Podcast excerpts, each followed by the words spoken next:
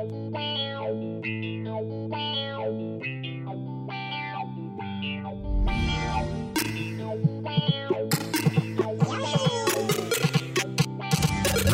one, fight!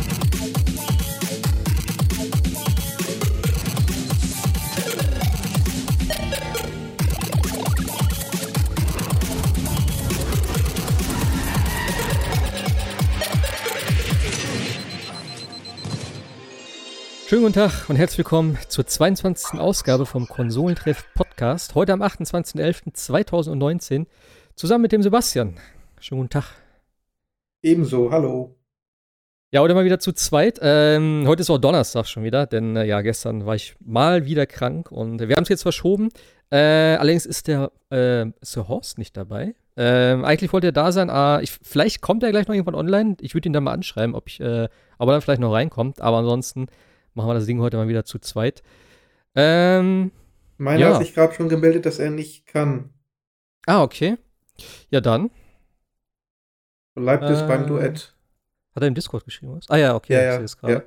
ja, alles klar, gut. Dann machen wir es halt so. Schade, ich hätte gern gehört, was er zu Pokémon sagt.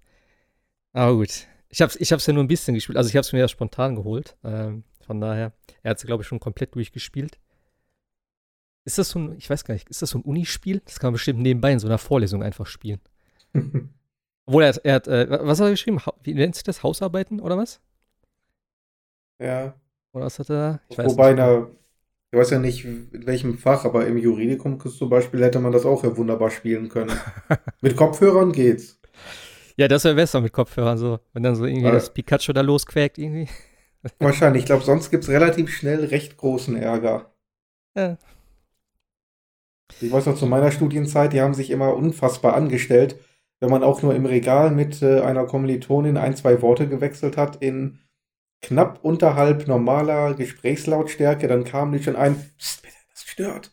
Also, ganz ehrlich, äh, im Moment arbeite ich äh, quasi auf einer kompletten Baustelle, weil bei uns der gesamte Parkplatz äh, aufgerissen und renoviert werden muss. Hm. Ähm, also eine gewisse Konzentrationsfähigkeit auch bei Umgebungslärm denke, die muss einfach sein. Und wenn man die nicht im Studium sich aneignet, wann dann? Ja, klar. Ist vielleicht, ja, ja.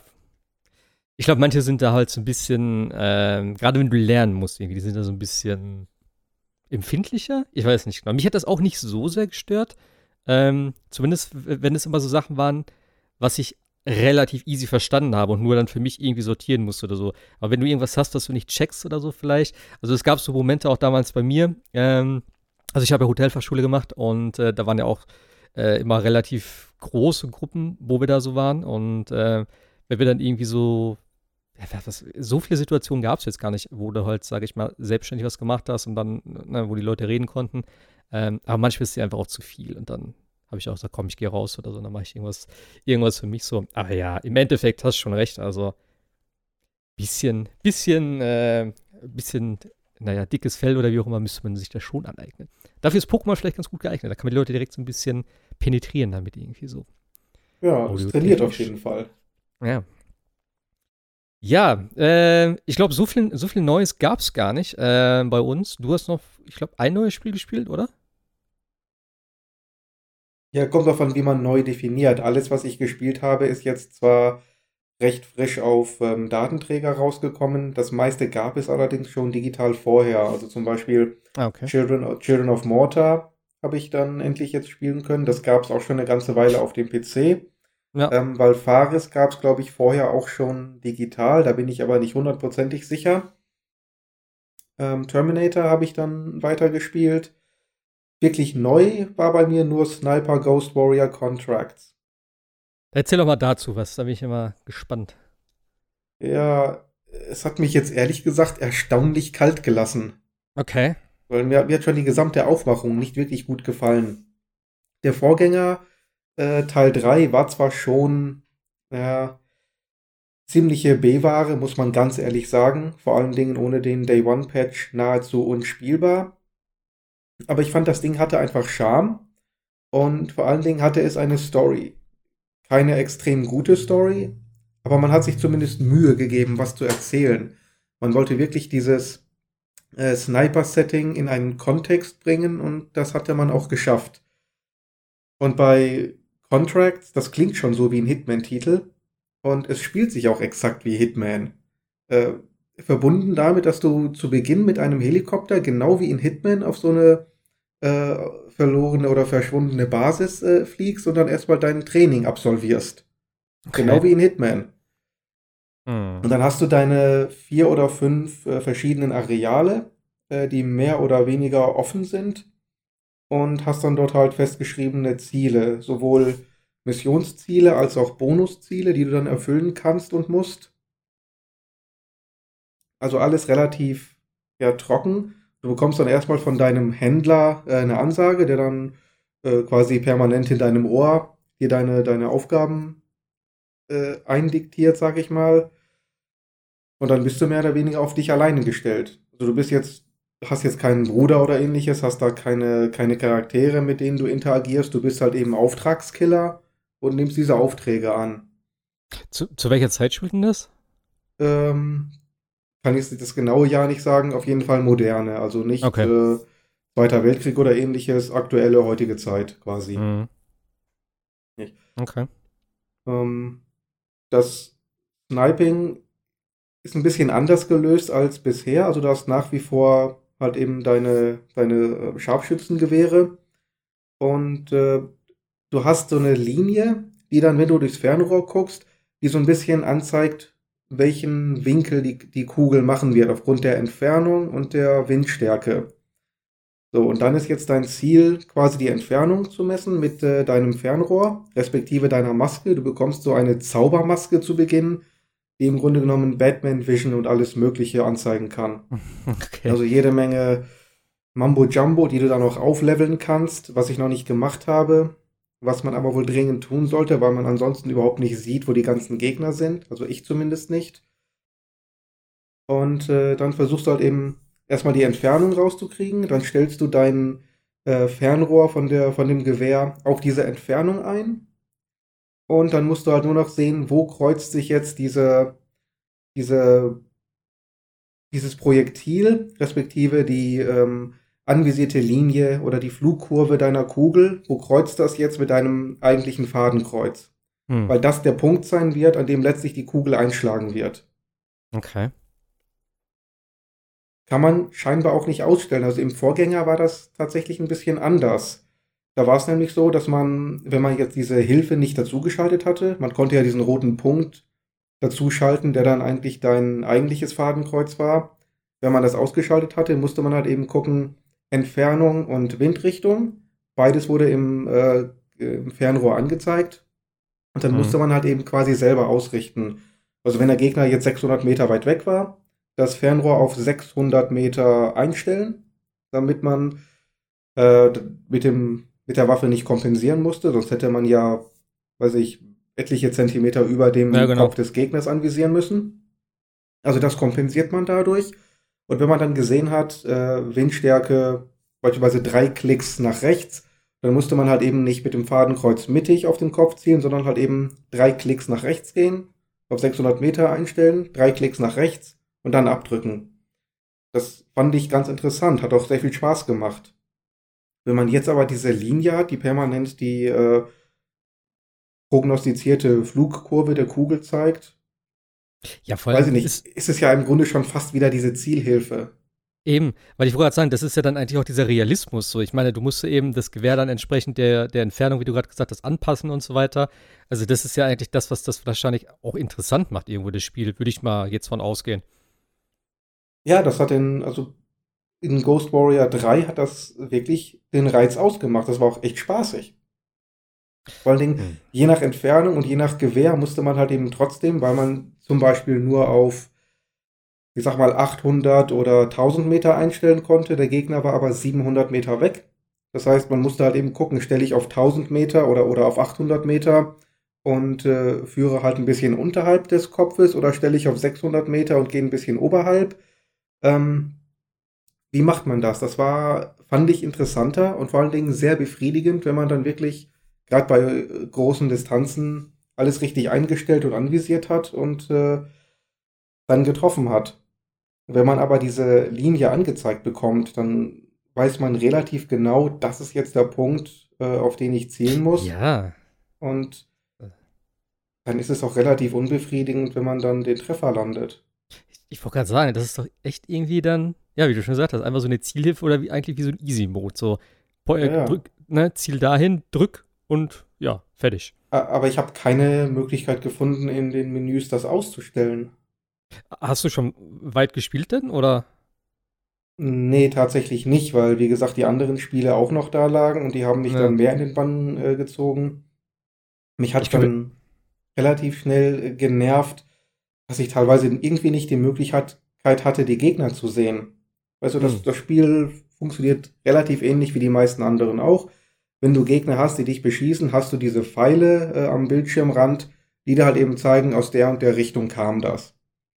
So, und regulär zieht man dann normalerweise mit dem rechten Stick, also mit der Kamera, und versucht dann halt eben den Gegner ins, äh, ins Visier zu kriegen. Das heißt, wenn er jetzt von rechts kommt, siehst du halt die Kamera nach rechts, solange bis du ihn im Bild hast. Mhm. Ähm, ich habe das irgendwie versucht, habe dann mit der Kamera nach rechts und auf einmal ging dieser Pfeil dann nach oben. Dann dachte ich, ist er jetzt über mir? Also versuche ich nach oben zu schauen, ist er über mir? Plötzlich geht der Pfeil wieder nach links. Ist er jetzt links? Hä? Wo ist er dann jetzt? äh, da bin ich erstmal ein bisschen zurückgegangen, vielleicht ist er direkt über mir. Und dann blieb der Pfeil erstmal links. Ich sag, was, das kann doch nicht. Ich drehe mich nach links und plötzlich, zack, wandert der Pfeil komplett wieder auf die rechte Seite. Dann ist er jetzt, ist er jetzt rechts von mir? Oder meint er jetzt einen anderen? Und dann war ich plötzlich irgendwie tot, weil ein Scharfschütze von hinten kam oder so ein Mortargeschütz. Okay. Ähm, und das ging die ganze Zeit so und das hat mich so dermaßen abgenervt, dass ich gesagt habe, ganz ehrlich, ich spiele jetzt erstmal was anderes. Ähm, und vielleicht gucke ich mir das später dann nochmal an, wenn ich da mehr Lust und Ruhe zu habe, aber also wie gesagt, von der ganzen Aufmachung her, von der ganzen Art, ähm, von der quasi nicht vorhandenen Story, dieser komischen neuen Zielhilfe, hat es mich wirklich nicht beeindruckt. Und ähm, diese Zeitlupentreffer, also Bullet Time, wenn man der Kugel dann folgt, ja. ist immer noch Lichtjahre hinter Sniper Elite. Das ist halt, das verstehe ich, aber das ist doch beides vom, ist es beides vom gleichen äh, äh, Entwickler? Ich denke nicht. Nein. Okay. Gut. Dann. Müsste äh, mal gucken. Ich glaube, das sind die beiden äh, quasi Anführungszeichen großen Konkurrenten, was dieses ah, okay. äh, Subgenre betrifft. Weil das Sniper Elite, also ich habe das halt damals, ich weiß gar nicht, wie lange das schon her ist, es gibt schon ein bisschen, ich glaube ein Jahr mindestens, wenn nicht länger. Ähm, und das habe ich halt immer bei Funhouse dann gesehen, wo die da das gespielt haben. Und das sah schon richtig cool aus. Gerade wenn du dann auch noch diese äh, Röntgensicht hast, wie bei Mortal Kombat, so, wo du dann siehst, wie die Kugel so in den Schädel so reingeht und so. Also, das ist schon ein bisschen übertrieben, aber äh, es ist irgendwie cool gemacht. So, und, ähm, ja, das ja, nicht, nicht nur Schädel, jedes, jede einzelne Körperstelle im Grunde, yeah. ob du jetzt aufs Herz zielst, yeah, genau. äh, zwischen die Beine, ins Knie, Arm, alles Mögliche. Du kannst ja sogar direkt ja. durch, äh, durch ein gegnerisches Fernrohr von einem weiteren Scharfschützengewehr hindurchschießen. Ah ja? Okay. Das ist schon, also Sniper Elite ist, was das betrifft, schon richtig genial. Die, die Serie hat zwar irgendwie nur einen Gimmick, aber das haben sie perfektioniert. Ja. Aber ich glaube auch der dritte Teil ist gerade tatsächlich erst so richtig gut gewesen, wenn ich das so richtig, also wenn ich das äh, richtig verstanden habe. Ja, würde ich genauso sehen. Also der zweite Teil war okay, ich, ich, aber so richtig gut war erst der dritte und der vierte. Ich habe noch nie irgendwie ein reines Sniper-Spiel gespielt. Ich kenne halt wirklich immer nur diese Sniper-Mission. Also ich habe noch direkt immer im Kopf von äh, e-, eben jetzt auch Modern Warfare damals der, der erste, also wo er jetzt äh, ne, das Remake sozusagen gekommen ist. Ich weiß nicht, ob da auch wieder so eine Mission drin ist. Ähm, aber das war geil. Und äh, ja, wenn du das so in so Action-Spielen hast, so als ruhige Phasen irgendwie sowas da. Selbst solche Sachen wie damals bei Halo wo du dann eine Mission hattest, wo du irgendwo hochgegangen bist mit einem Scharfschützengewehr und dann erstmal die Gegner von weit weg äh, ausgeschaltet hast. Das war natürlich noch was ganz anderes. Mhm. Aber das ist immer ganz cool gewesen. Aber so ein reines Sniper-Spiel habe ich auch noch nie gespielt. Wäre mal interessant. Also könnte ich mir gut vorstellen. Ja. Zumindest, wenn es gut gemacht ist. In dem Fall wahrscheinlich eher dann äh, Sniper Elite 3 äh, statt dem, wie heißt das? Ghost Warrior? 4. Oder so. Äh, Go Ghost Warrior, in dem Falle Ghost Warrior Contracts. Okay. Ja, aber sowohl Sniper 3 als auch Sniper Elite 4 sind beide sehr gute Spiele. Was mich halt eben stört, ist das ähm, Setting im Zweiten Weltkrieg. Ja, gut. und ja. äh, spielt die gesamte Sniper Elite-Reihe. Ich würde mir so sehr wünschen, dass die Sniper Elite-Macher dieses Gameplay einfach mal weiterführen in, in die Moderne. Mhm. Das Problem ist wohl, Sniper Elite hat keine Schalldämpfer bei den Waffen. Das heißt, um dann wirklich äh, getarnt deine Kills zu machen, musst du deine, deine Schüsse eigentlich immer mit irgendwelchen Sounds aus der Umgebung äh, covern. Das heißt, wenn irgendwo Flugzeuge werfen Bomben oder ähnliches, sondern ein Flugzeug fliegt einfach tief über dem Ganzen äh, und verursacht so einen Lärm, dass man das gar nicht hört, wenn du äh, mit deiner Waffe abdrückst. Das musst okay. du halt immer timen. Das wenn ist aber jetzt cool. da ja, äh, das ist sehr, sehr cool gemacht. Das Problem wäre halt, wenn du wirklich da äh, Schalldämpfer hättest, wäre ja. das Spiel ein Spaziergang. Du würdest einfach am Anfang des Levels stehen bleiben, alles und jeden niederknallen und das wäre es gewesen. Ja, ja gut, dann müsstest du halt entsprechende Mechaniken irgendwie dann haben, dass halt, keine Ahnung, irgendwie äh, ne, irgendwo erst hoch muss oder so, was schwierig zu erreichen ist, keine Ahnung. Aber dann kommen wieder Aber die ja. ganzen scheiß Drohnen und da, das wäre das letzte, wo ich Lust zu habe, ehrlich gesagt. Ja, das stimmt natürlich. Ja. Irgendwie so ein Mittelweg. Oder sonst, weiß nicht, Vietnamkrieg. Das wäre auch noch mal eine Sache. Da hat man ja. eigentlich viel zu wenig Spiele. Gut, das ist jetzt kein rühm, äh, berühmtes Thema für die, für die Amerikaner. Das gefällt denen nicht. Äh, deswegen haben wir so relativ selten, was dieses Thema betrifft. Aber wäre eigentlich auch mal ein gutes Setting. Ist das so ein Sniper-Setting aber? Weiß ich nicht. Nee, wahrscheinlich eher nicht. Vietnam denke ich direkt immer so an Dschungel und eher so diese Guerilla-Taktiken und sowas da. Ja, wäre wahrscheinlich eher Stealth, aber ja, Sniper ja. weiß ich nicht. Also zumindest Gameplay-technisch, ich denke mal schon, dass du da irgendwie, klar, wenn du da irgendwo im Dschungel liegst oder so, kannst du schon auch dein Scharfschützengewehr zücken. Ich weiß ja nicht, wie man das ja. Gameplay-technisch vernünftig umsetzen könnte, aber warum nicht? Klar, mal was an. Ja, ich verstehe schon, was du meinst. Also wenn du auch als Entwickler ja immer die gleiche Zeit oder sowas nimmst, so, du kannst natürlich immer verfeinern und auch grafisch dann wieder besser machen und so, aber ich glaube, irgendwann, weiß ich auch nicht. Also spätestens jetzt, wenn du sagst, es gibt schon vier Teile davon, dann wäre es schon mal an der Zeit, irgendwie ein bisschen, bisschen was umzukrempeln oder halt die, ja, die, Peri die, die, die, die, Zeitperiode zu wechseln, also keine Ahnung. Ja, wobei man ja sagen muss, dass das äh, eigentliche Setting, also die Locations, doch relativ abwechslungsreich sind. Teil 3 spielt in Afrika, Teil 4 in Italien. Also, das ist dann natürlich nicht nicht immer derselbe Brei, aber hm. mir geht es hauptsächlich halt um die Waffen. Und ja, klar. Es mir ja, ganz ja. lieb, ich würde mal moderne Waffen bekommen. Ja. Mit dem ja, Gameplay ist, halt. Das ist ja auch immer so ein Hin und Her, was auch Call of Duty und äh, eben äh, äh, Battlefield immer wieder haben, so. Wo die Leute dann auf der einen Seite sagen, so, ah, oh, das ne, Moderne ist halt cool mit den Waffen. Und wenn dann halt ein, ein Zweiter Weltkriegsteil dann wieder mal kommt, so wie es jetzt ja vor einigen Jahren passiert ist, so, dann ist es halt auch mal wieder cool, wo du halt was anderes hast, wo du wieder sag ich mal, nicht die Vorteile hast von den modernen Waffen, äh, wo du mit so irgendwie äh, dich so ein bisschen behelfen musst, dann auch mit dem Zielverhalten, mit der Munition etc. etc., was halt auch wiederum cool ist. Und dieser, die müssten das halt irgendwie schon ein bisschen abwechselnd machen, weil, hast ja gesehen, bei Call of Duty, das ging immer weiter, bis es halt irgendwann in der Zukunft war und entsprechend sind die Verkäufe immer weiter runtergegangen und jetzt Modern Warfare ist ja, ja, ich glaube, scheinbar schon sehr, sehr gut angekommen. Ich meine, auch das letzte Call of Duty war ja auch schon wieder gut dabei. Ähm, ich war auch kurz davor tatsächlich, mir das diese Woche zu holen. Denn ich habe gesehen, äh, beziehungsweise habe ich ein äh, Video gesehen von einem, äh, ich weiß nicht, ob das ein Modus war oder ob die das selbst gemacht haben sozusagen. Also die haben auf jeden Fall zwei gegen zwei gespielt. Ähm, ich weiß noch nicht mehr, was das für ein Spielmodus war, aber es gab zum Beispiel einen, wo du halt Waffen dann aufsammeln musst.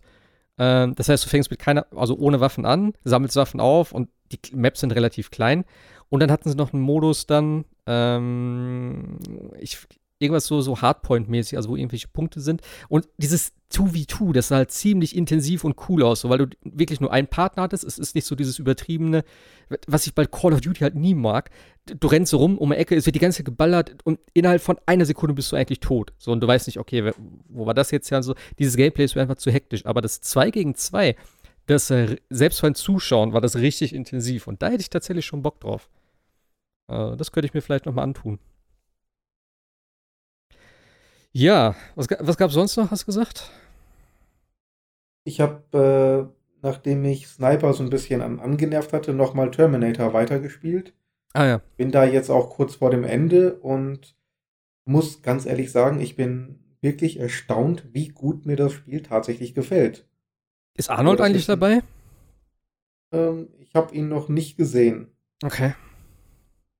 Äh, vielleicht kommt irgendein Easter Egg noch ganz am Ende, so als Überleitung vielleicht zum ersten Teil, das weiß ich nicht. Äh, muss ich abwarten. Ja, gut, da, da, wahrscheinlich dann eher nicht. Ich glaube, dafür hat das Geld wahrscheinlich dann noch nicht gereicht.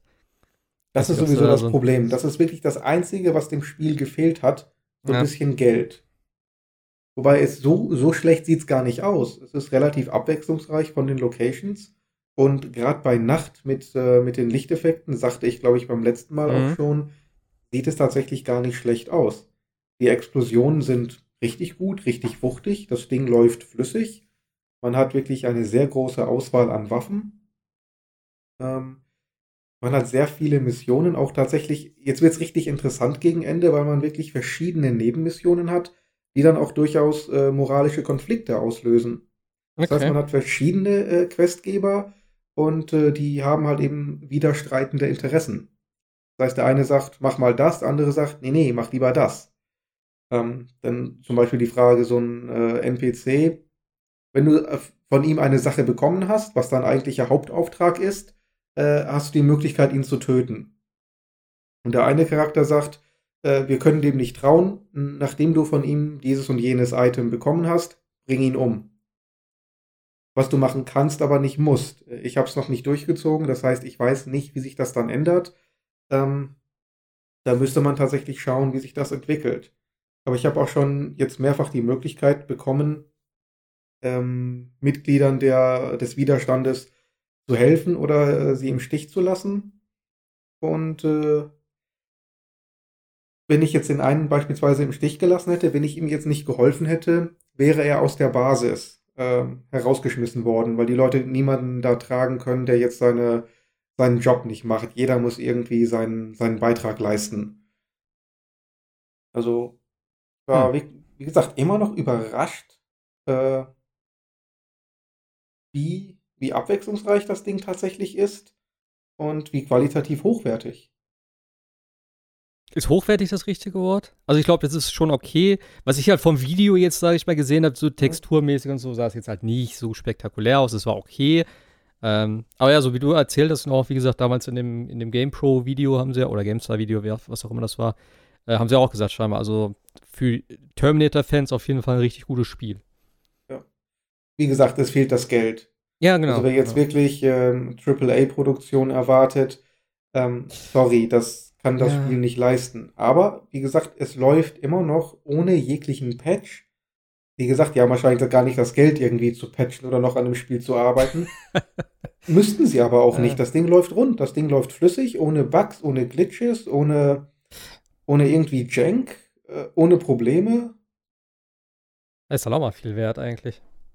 Das ist eigentlich schade, dass man das so betonen muss. Hier, das Spiel funktioniert. Ja. Von Tag 1 an. Ja, vor allem, ich, ich muss doch auch immer wieder dann an Star Wars denken, ne? Gerade auch, wenn ja. du siehst, wie viel Geld eigentlich dahinter steckt und dass solche äh, Publisher oder Entwickler das eigentlich nicht hinkriegen. Gut, da liegt auch oft dann ne, Zeitdruck äh, oder steht oft Zeitdruck dann dahinter, weil jetzt der Film kommt und dafür muss es raus. Aber ich denke mal, selbst bei Terminator war es wahrscheinlich anders, weil der Film ist jetzt im Kino und das heißt, wenn Terminator-Spiel kommt, muss es halt jetzt sein, wenn der in Anführungszeichen Hype um den Film äh, ne, so dann ja, vielleicht da so gewesen wäre. War. Ja, aber ne, hm, hätte ja sein können.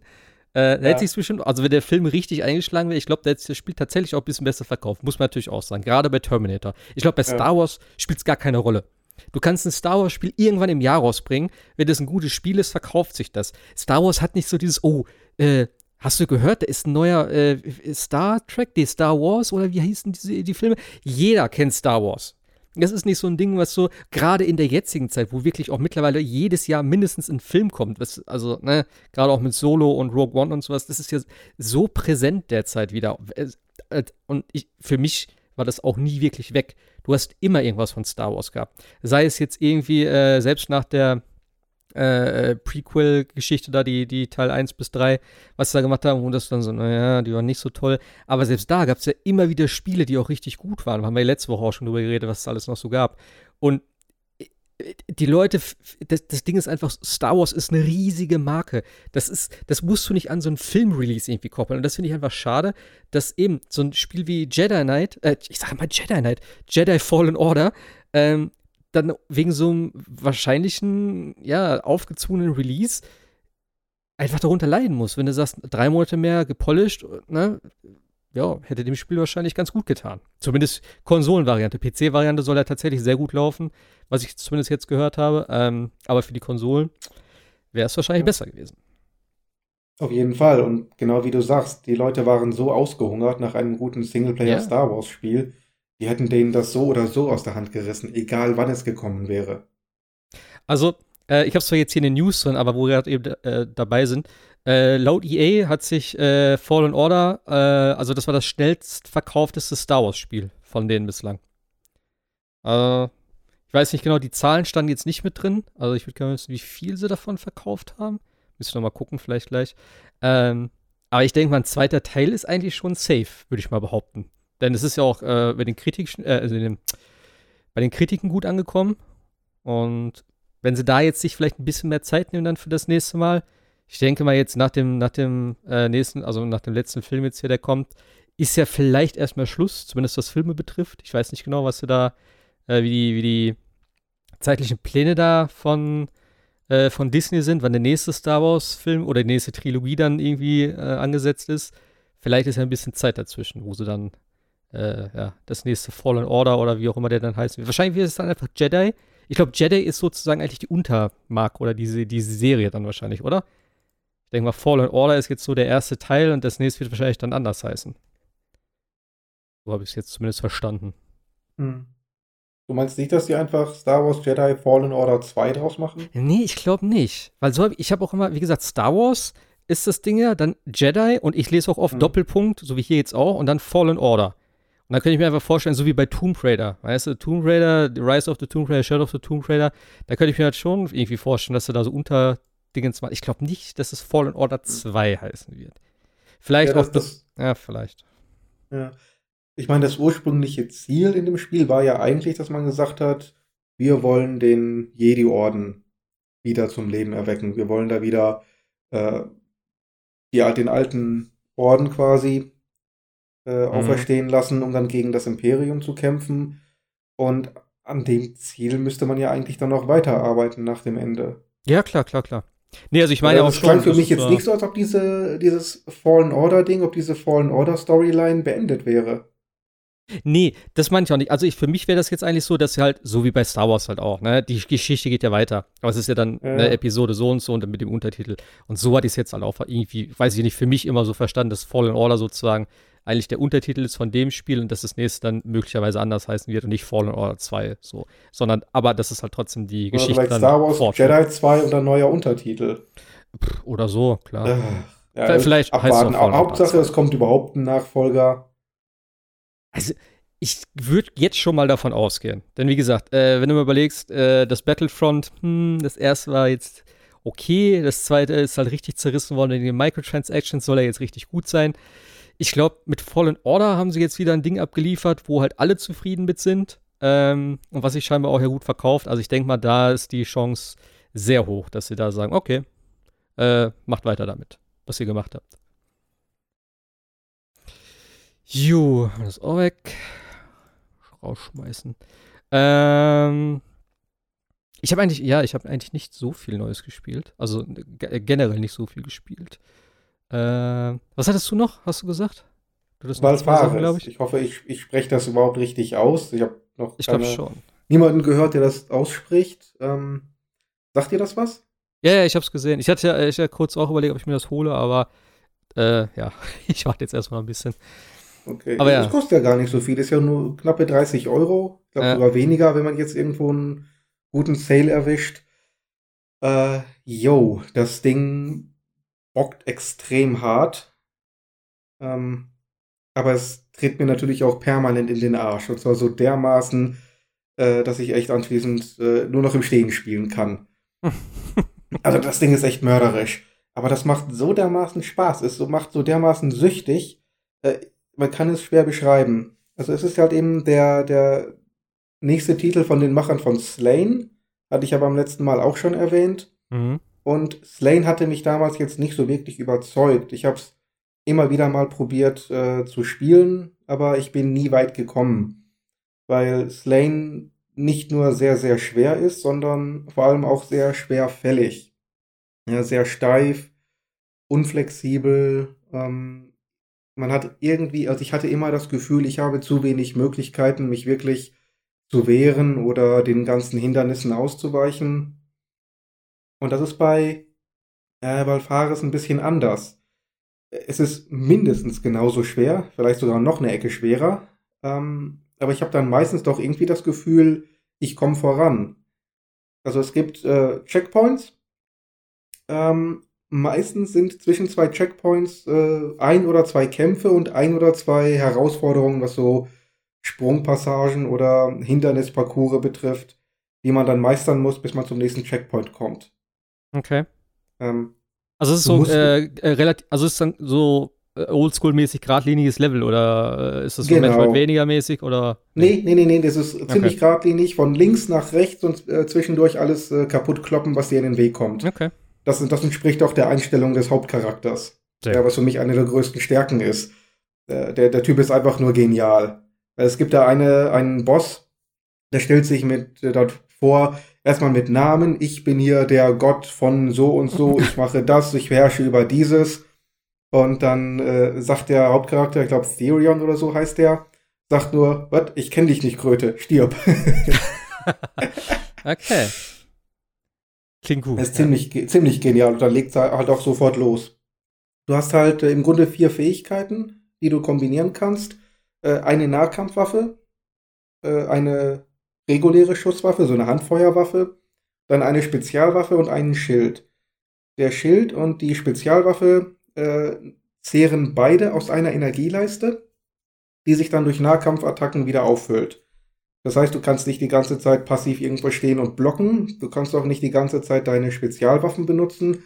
Du musst ab und an wirklich nach vorne preschen und dann mit dem Schwert draufhauen. Und das hm. ist dann so das Gameplay-Loop im Grunde genommen.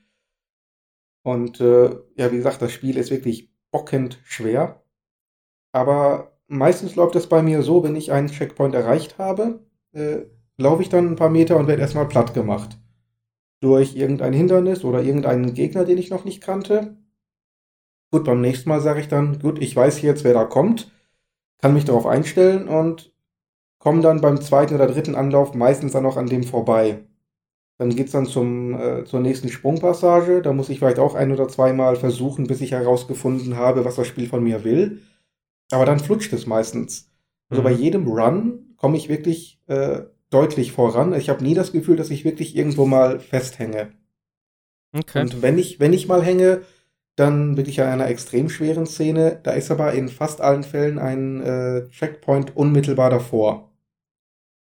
Und gerade bei den Bosskämpfen ist fast immer unmittelbar davor ein Checkpoint, äh, sodass man den eigentlich sofort wieder neu starten kann. Und auch bei jedem Bossfight hatte ich bisher das Gefühl, mit jedem Run komme ich weiter oder wenn ich dann verliere, dann meist sehr, sehr knapp, sodass ich mir sage, ach, hätte ich mich hier ein bisschen zusammengerissen, ein bisschen mehr Geduld, ähm, wäre ich jetzt nicht draufgesprungen, sondern einfach mal ein bisschen abgewartet hier oder wäre ich jetzt hier hingegangen oder an wäre ich an die Stelle gegangen, hätte er mich nicht getroffen, äh, jedes Mal denke ich mir, beim nächsten Mal kann ich ihn packen.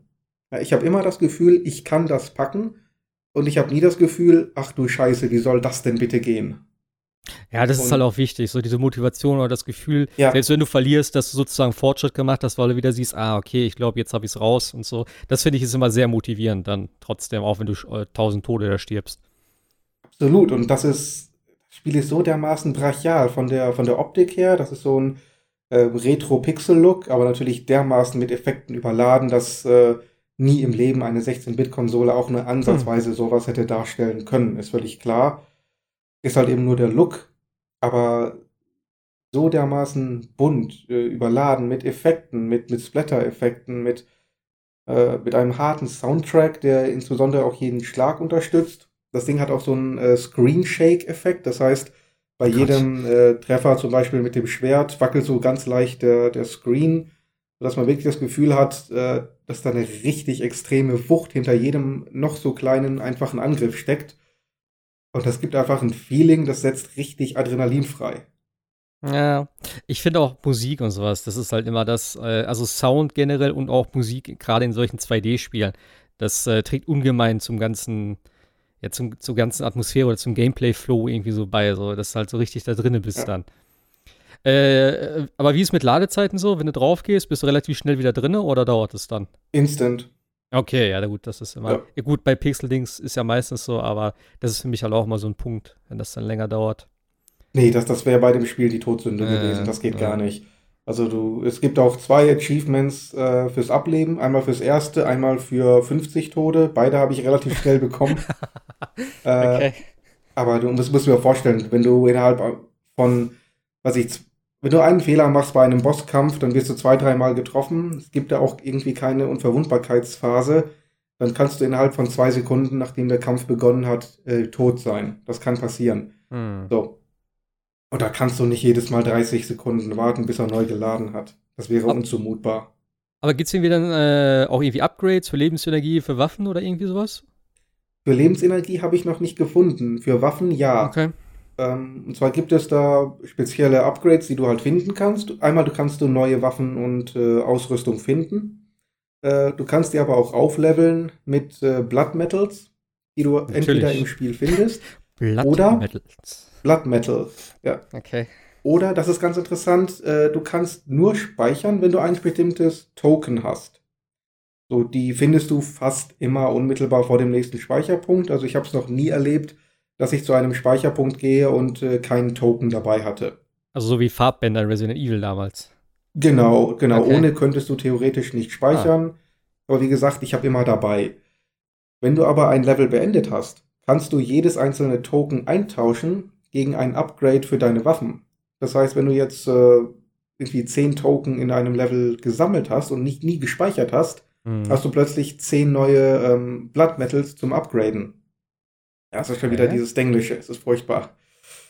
Ähm, dazu musst du natürlich so dermaßen gut spielen, dass du wirklich in einem Rutsch von Anfang bis Ende des Levels durchspielen kannst. Aber das ist natürlich und, geil. Das ist ja natürlich dann so, so High Risk, High Reward. Ja, klar, aber äh, für mich hat es halt so ein bisschen was von, von Dark Souls mit der Gesundheitsleiste. Nicht? Wenn du, äh, wenn du stirbst, ich glaube in dem ersten oder zweiten Dark Souls war es ja so, dass dann deine, die Hälfte deiner Gesundheitsleiste weg war, solange bis du den besiegt hast, äh, der dich umgebracht hat.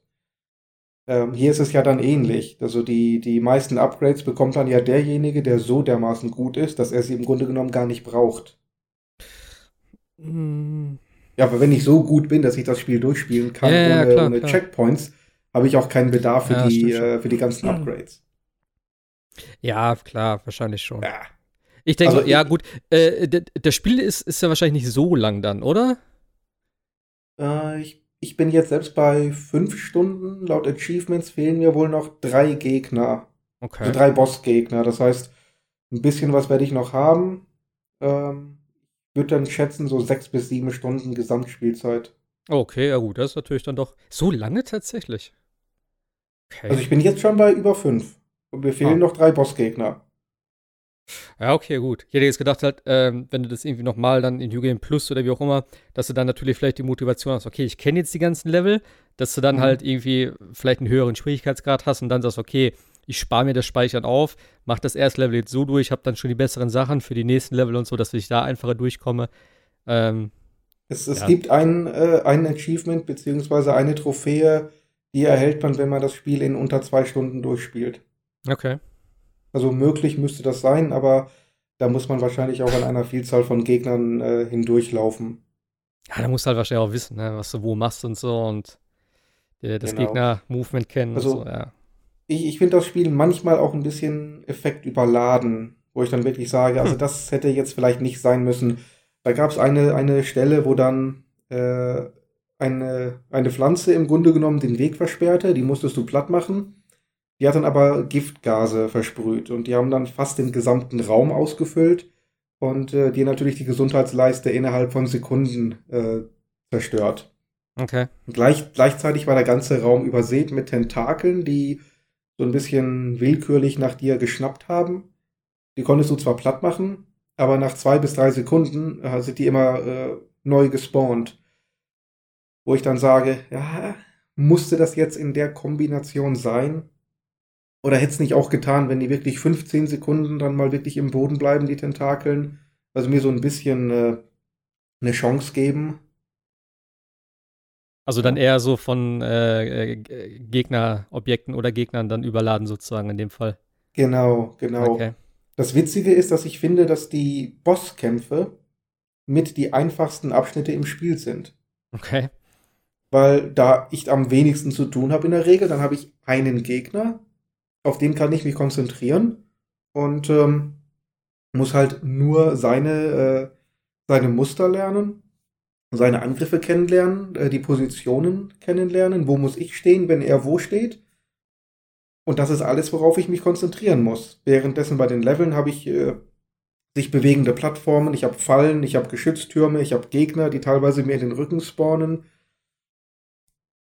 Das ja. ist dann relativ busy teilweise. Und, äh, ja, klingt so. Aber äh, trotzdem, ich hoffe sehr, dass ich es durchspielen werde dass dann nicht irgendwie noch ein Roadblock kommt, an dem ich nicht vorbeikomme. Aber es motiviert ungemein und äh, es macht richtig Laune. Ja, klingt auf jeden Fall ganz gut. Hast du mal äh, Blasphemous gespielt? Nee, ne? Mhm. Okay. Gibt's, glaube ich, auch nur für einen PC, richtig? Nee, das äh, gibt's auch für die Switch. Okay. Aber ich glaube derzeit, ich weiß nicht, ob es eine physische Variante irgendwo gibt. Ähm, aber ja, ganz normal sonst im E-Shop. Also das ist halt, ähm, man sagt ja immer 2D Dark Souls, bla bla bla, aber das ist einfach, das ist wirklich Dark Souls in 2D. Vom ganzen Design her, von den Gegnern, von der Welt, ähm, von der Stimmung her, vom Soundtrack her. Es ist einfach, das ist ein richtig geiles Spiel. Das habe ich jetzt tatsächlich am äh, gestern, vorgestern, habe ich, glaube ich, auch mal wieder weitergespielt. Ich bin da immer noch nicht durch. Es ist nicht ganz so lang, glaube ich, aber ich habe jetzt auch schon ähm, einige Stunden drin. Ich kann halt, meine Anzeige ist halt irgendwie, äh, ja, das ist eins der wenigen Spiele, die halt beim Ausschalten der Switch, also du kannst ja die Switch einfach ausschalten und das Spiel ist sozusagen pausiert. Äh, ist das mhm. einzige Spiel derzeit, äh, was ich kenne, wo die Zeit aber weiterläuft. Das heißt, ich bin jetzt bei, glaube 30 Stunden oder so, obwohl ich längst nicht so lange gespielt habe. Das ist ein bisschen blöd gewesen. Aber ähm, das ist auch holy fuck, also ganz schön knackig und eben da auch äh, teilweise dann ähm, ja, ich würde nicht sagen, dass die Bosse einfacher sind, aber ich hatte gerade genau das gleiche, was du meintest, eben, dass die Level teilweise schon recht viele Gegner haben, auch verschiedene Typen dann irgendwann. Du wirst immer so ein bisschen, ähm, das ist ganz cool gemacht, du siehst halt einen neuen Gegner, dann kämpfst du nur gegen den, dann kommt ein anderer neuer Gegner, da kämpfst du auch nur gegen den, dann kommst du in einen Raum, wo halt beide Gegnertypen sind und irgendwann geht es dann halt ab mit Fallen und Sprungpassagen und Sachen, die wegbröckeln und so. Und dann kommt das so alles so zusammen und da musst du dann halt irgendwie durch und du stirbst halt auch super schnell, also ähm, schon ziemlich äh, fordernd, aber spielt sich auch sehr gut. Wie gesagt, bis auf die Sprungpassagen. Ich hatte damals schon mal ein bisschen was zu erzählt.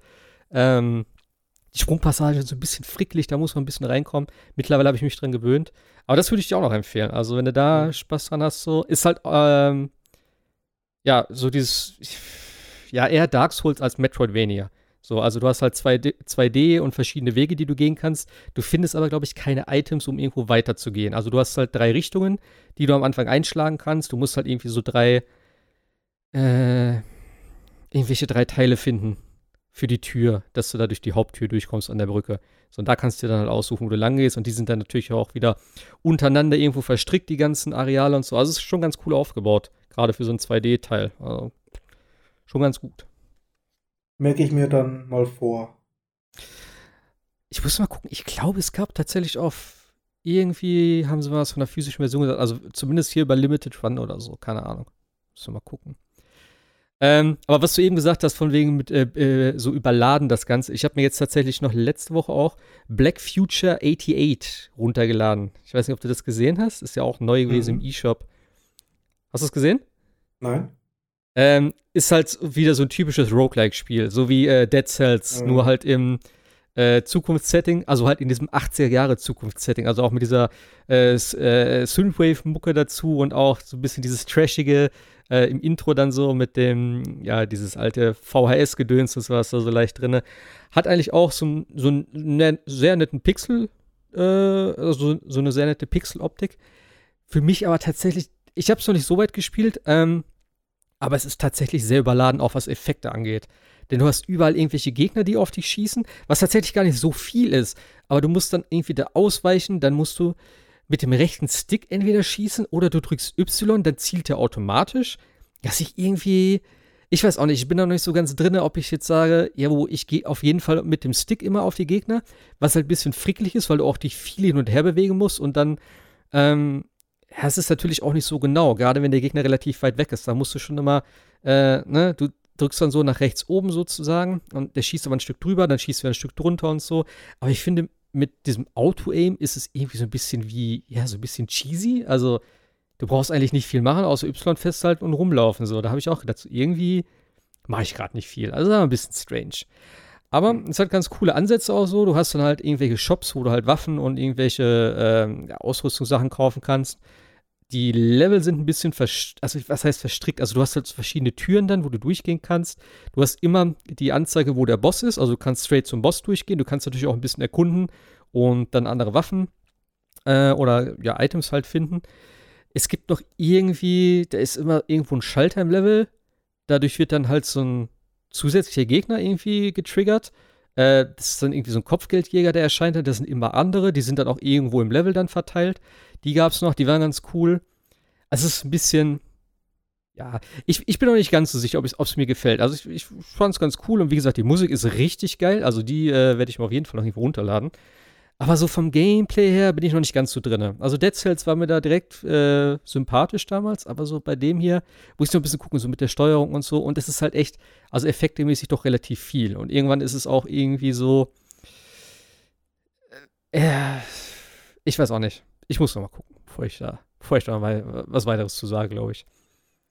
Aber er kostet, glaube ich, 15 oder 20 Euro derzeit. Äh, wenn es so im Sale ist, aber für einen 10er würde ich es auf jeden Fall empfehlen. Gerade wenn man so halt diese, diese Roguelike-Sachen mag. Das muss man halt mögen. So, du schaltest halt auch wieder, ähm, ja, du hast halt so, ich glaube, so eine Art Erfahrung dann auch. Also Erfahrungspunkte kriegst du da. Und ähm, ja, pro Level schaltest du dann halt neue Waffen frei, die du dann finden kannst in dem Level. Oder halt auch so permanente Upgrades, dass du halt irgendwie ich glaube, wenn ich jetzt von einer entsprechenden Höhe irgendwie falle oder irgendwie nach unten drücke oder so, dann äh, kommst du halt unten auf und wenn da Gegner sind, sind die halt tot und solche Sachen. Das, also du hast halt wieder den typischen Progress auch, wie in den ganzen, wie den ganzen anderen Roguelike-Games sozusagen. Ja, das ist mir eigentlich immer ganz wichtig, weil äh, ich das ja schon noch mehrfach gesagt habe. Ich bin jemand, der wirklich panische Angst immer davor hat, ähm, Fortschritt oder irgendwas er, errungen ist zu verlieren. Ja. Ähm, deswegen Roguelikes äh, mag ich generell nicht so gerne, es sei denn, dass man wirklich äh, aus jedem Run irgendwas mitnimmt. Ja. Was eigentlich eine gute Überleitung ist, denn das letzte, was ich gespielt habe, war jetzt Children of Mortar. Und das, das ist im Grunde hat auch äh, diese Rogue-Elemente. Ähm, ist es Roguelike tatsächlich? Ja, ja. Also ah. hast, äh, es ist ein Run-based Game, das heißt, du hast dann deine, äh, also so ein Top-Down ähnlich wie Diablo, ja, genau. Äh, wenn ich versehentlich mal Diabolo ja, sage, bitte ich um Entschuldigung. Ich weiß, es heißt Diablo, aber mir rutscht manchmal Diabolo raus. Ich weiß nicht warum. Ähm, es ist aber halt kein Loot-Spiel. Deswegen passt der Vergleich zwar vom Kern-Gameplay her, aber nicht vom äh, Gameplay-Loop. Ähm, okay. Du hast vier, äh, nee, sechs Mitglieder deiner Familie von den Bergsons. Und die leben halt eben äh, an diesem titelgebenden Berg Mortar. Ähm, dann geht es darum, dass eine ähm, alte, alte Gottheit äh, die Welt wieder korrumpiert und diese Familie halt versucht, dem entgegenzuwirken.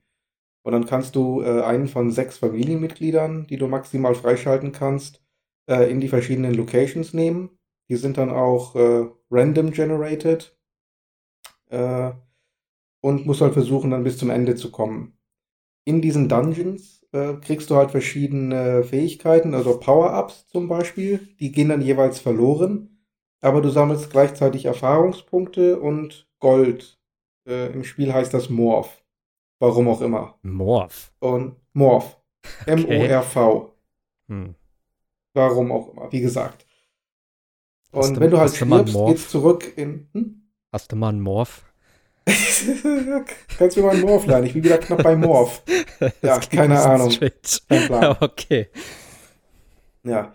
Und das Coole ist halt, dass wirklich jeder Run, egal wie kurz er war, irgendetwas bringt. Äh, du behältst jeden Erfahrungspunkt, du behältst äh, jedes Morph oder jeden Morph und äh, kannst damit sowohl den individuellen Charakter aufleveln, die dann auch mit äh, an, an bestimmten Leveln äh, Boni freischalten, die für alle Familienmitglieder gelten. Also zum Beispiel hm. Oberhaupt John äh, kann bei Level 20 Gesundheitsregeneration freischalten, die dann für jedes einzelne der sechs Familienmitglieder, die du in die Schlacht ziehen lassen kannst, äh, greift. Das heißt, mit einem Charakter freigeschaltet, alle anderen Charaktere profitieren davon.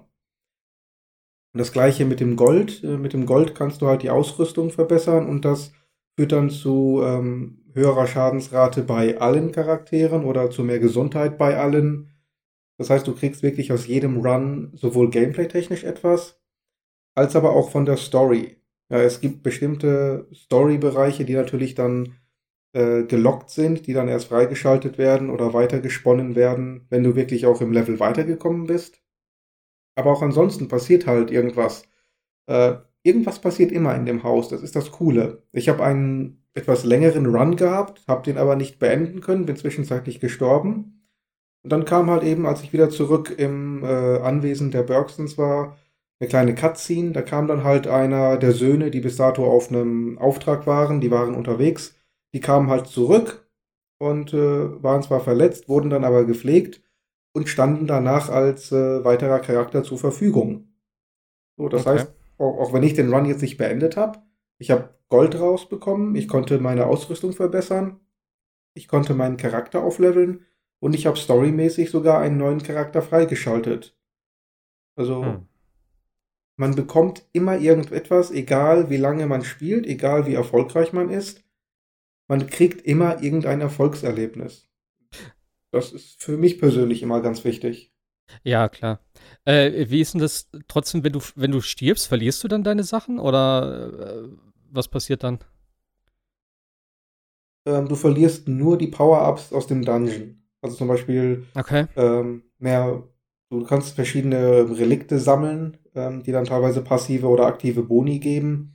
Äh, mehr Schaden oder ähnliches oder mehr Gesundheit. Oder ähm, du kriegst so einen kleinen Begleiter, der dann äh, dir hilft, die Gegner äh, platt zu machen. Mhm. Die verlierst du dann alle. Aber, Aber so wie gesagt, die, die Erfahrungspunkte und alle Fähigkeiten, die du freigeschaltet hast, ähm, das ganze Gold und die, die verbesserte Ausrüstung, all das sind permanente Boni, die du behältst. Ah, okay. Ja, gut, warum nicht? Also ich kenne das halt das von heißt, anderen Spielen, gerade bei Dead Cells so, das heißt, ähm, ja, da doch, verliert man ja quasi alles. Ja, mehr oder weniger. Da musst du halt, sage ich mal, den, den einen bestimmten Punkt oder halt das Level sozusagen abschließen und dann kannst du alles abgeben und dann bist du eigentlich safe. So, und wenn du dann stirbst, dann verlierst du wieder nur das vom, vom nächsten Abschnitt sozusagen.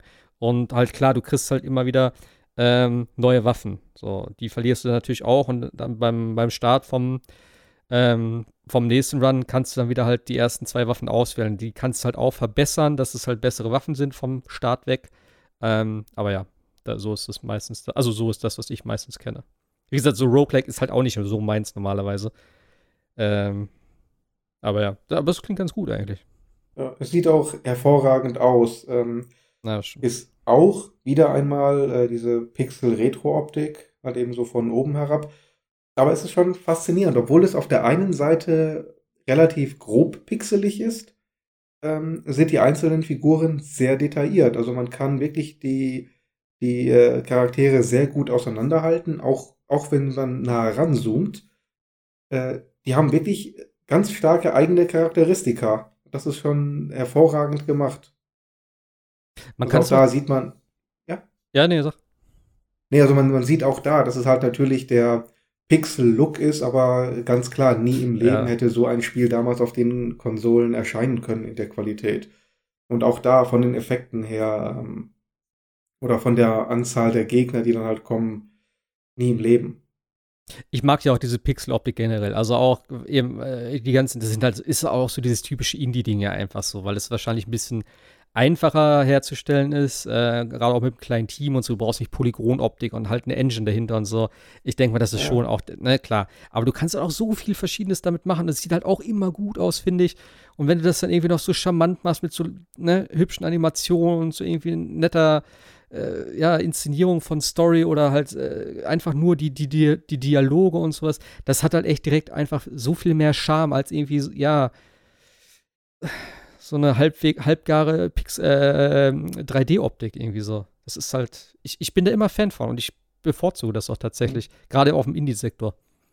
Wobei es natürlich auch ähm, generische Pixeloptik geben kann. Ja, sicher. Das heißt, nur, nur diesen Look jetzt zu nehmen, das ist genauso, als wenn ich jetzt irgendeinen äh, 3D-Poly-Look nehme. Ja, also auch ja. da muss halt eben so ein gewisser persönlicher Artstyle auch bei den Animationen halt dabei sein.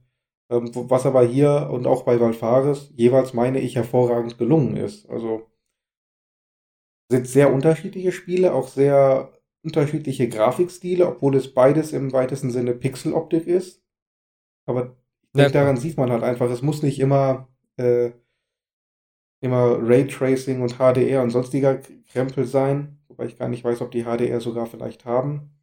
Äh, aber es muss nicht immer dieses AAA-Erlebnis sein. Man kann mit sehr viel weniger sehr viel erreichen, wenn man halt eben einfach einen guten Stil hat. Einfach einen guten Grafikstil, einen festgelegten Stil und den wirklich gekonnt künstlerisch in Szene setzt. Ja. Ja, klar.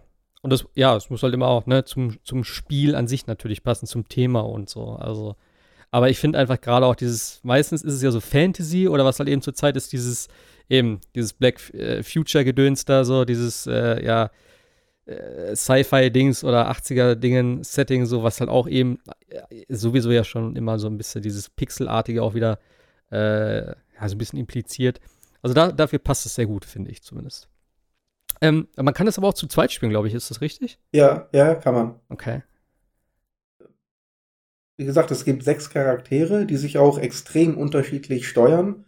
Sowohl vom, ähm, von den Grundfähigkeiten Fähigkeiten her, als auch von den Spezialfähigkeiten. Also du hast halt eben John, Familienoberhaupt, der kämpft mit Schwert und Schild. Und der kann beispielsweise jeden Angriff blocken, solange er Ausdauer hat. Wenn die Ausdauer halt eben dann aufgebraucht ist, muss er versuchen auszuweichen, kann allerdings nur ein einziges Mal ausweichen, bevor er das wieder aufladen muss. Okay. Äh, währenddessen hast du Kevin, das ist, glaube ich, der jüngste Sohn. Was, Kevin? Kevin. Da ist tatsächlich Kevin. ja, John okay. und Kevin. Gut.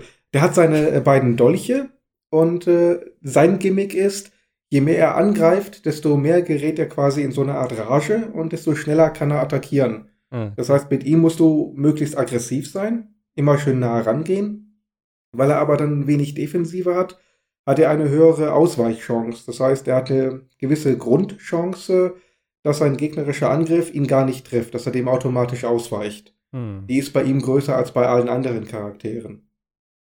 So, dann hast du noch zwei äh, Fernkampfcharaktere Wobei du ähm, Linda zum Beispiel hast, das ist die älteste Tochter, dies ist die Bogenschützin. Die kann gleichzeitig äh, feuern und sich äh, bewegen.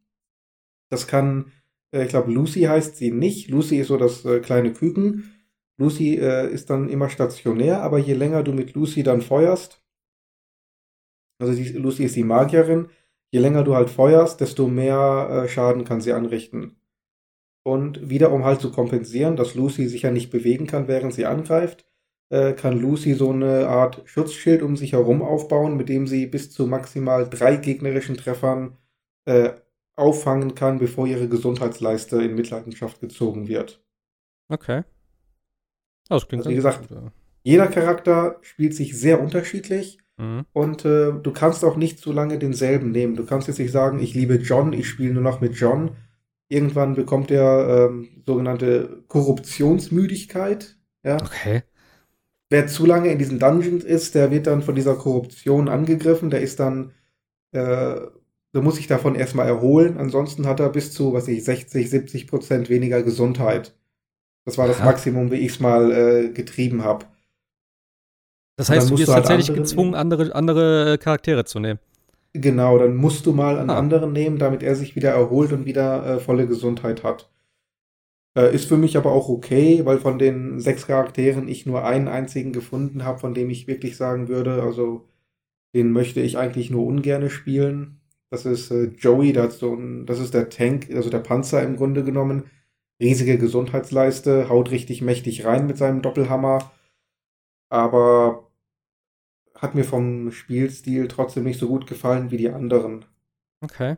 Aber gut, äh, fünf Charaktere sind halt immer noch eine Menge, die, die alle Spaß machen, zwischen denen man munter wechseln kann.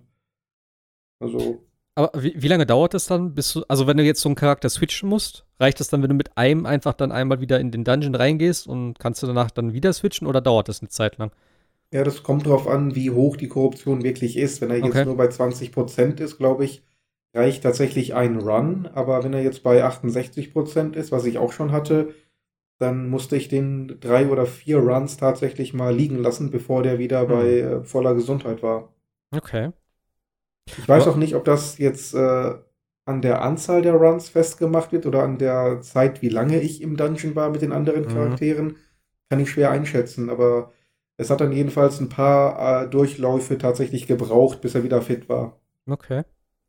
Aber es war eine interessante Idee. Das halte ich nicht nur auf. Das mache ich tatsächlich auch meistens. So, ich versteife mich so auf einen, der mir gefällt. Am Anfang probierst du vielleicht noch so ein bisschen aus. Und dann, wenn du so einen hast, dann ziehst du es eigentlich meistens damit durch. Aber das ist eigentlich mal eine coole Sache. Also, wenn die natürlich alle gut spielbar sind. So, das ist natürlich dann immer die Voraussetzung, dass alle auch Spaß machen. Aber das klingt eigentlich ganz cool. Also, wie gesagt, von sechs haben mir fünf gefallen. Also, mhm. die Chance ist eigentlich relativ groß. Okay. Und man hat ja auch eine gewisse Motivation, weil, wie gesagt, jeder Charakter halt auch Boni für die gesamte Familie freischaltet. Mhm. Ne, das ist so ein bisschen das Thema so, des Spiels, ja. Familienbande.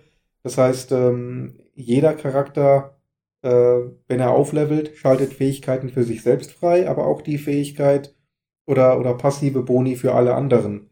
Das heißt, Kevin zum Beispiel, der, der Kevin. hat dann, der Kevin, äh, ich glaube, der erhöht dann ich den äh, kritischen den, den kritischen Schaden, den der, die Charaktere anrichten können.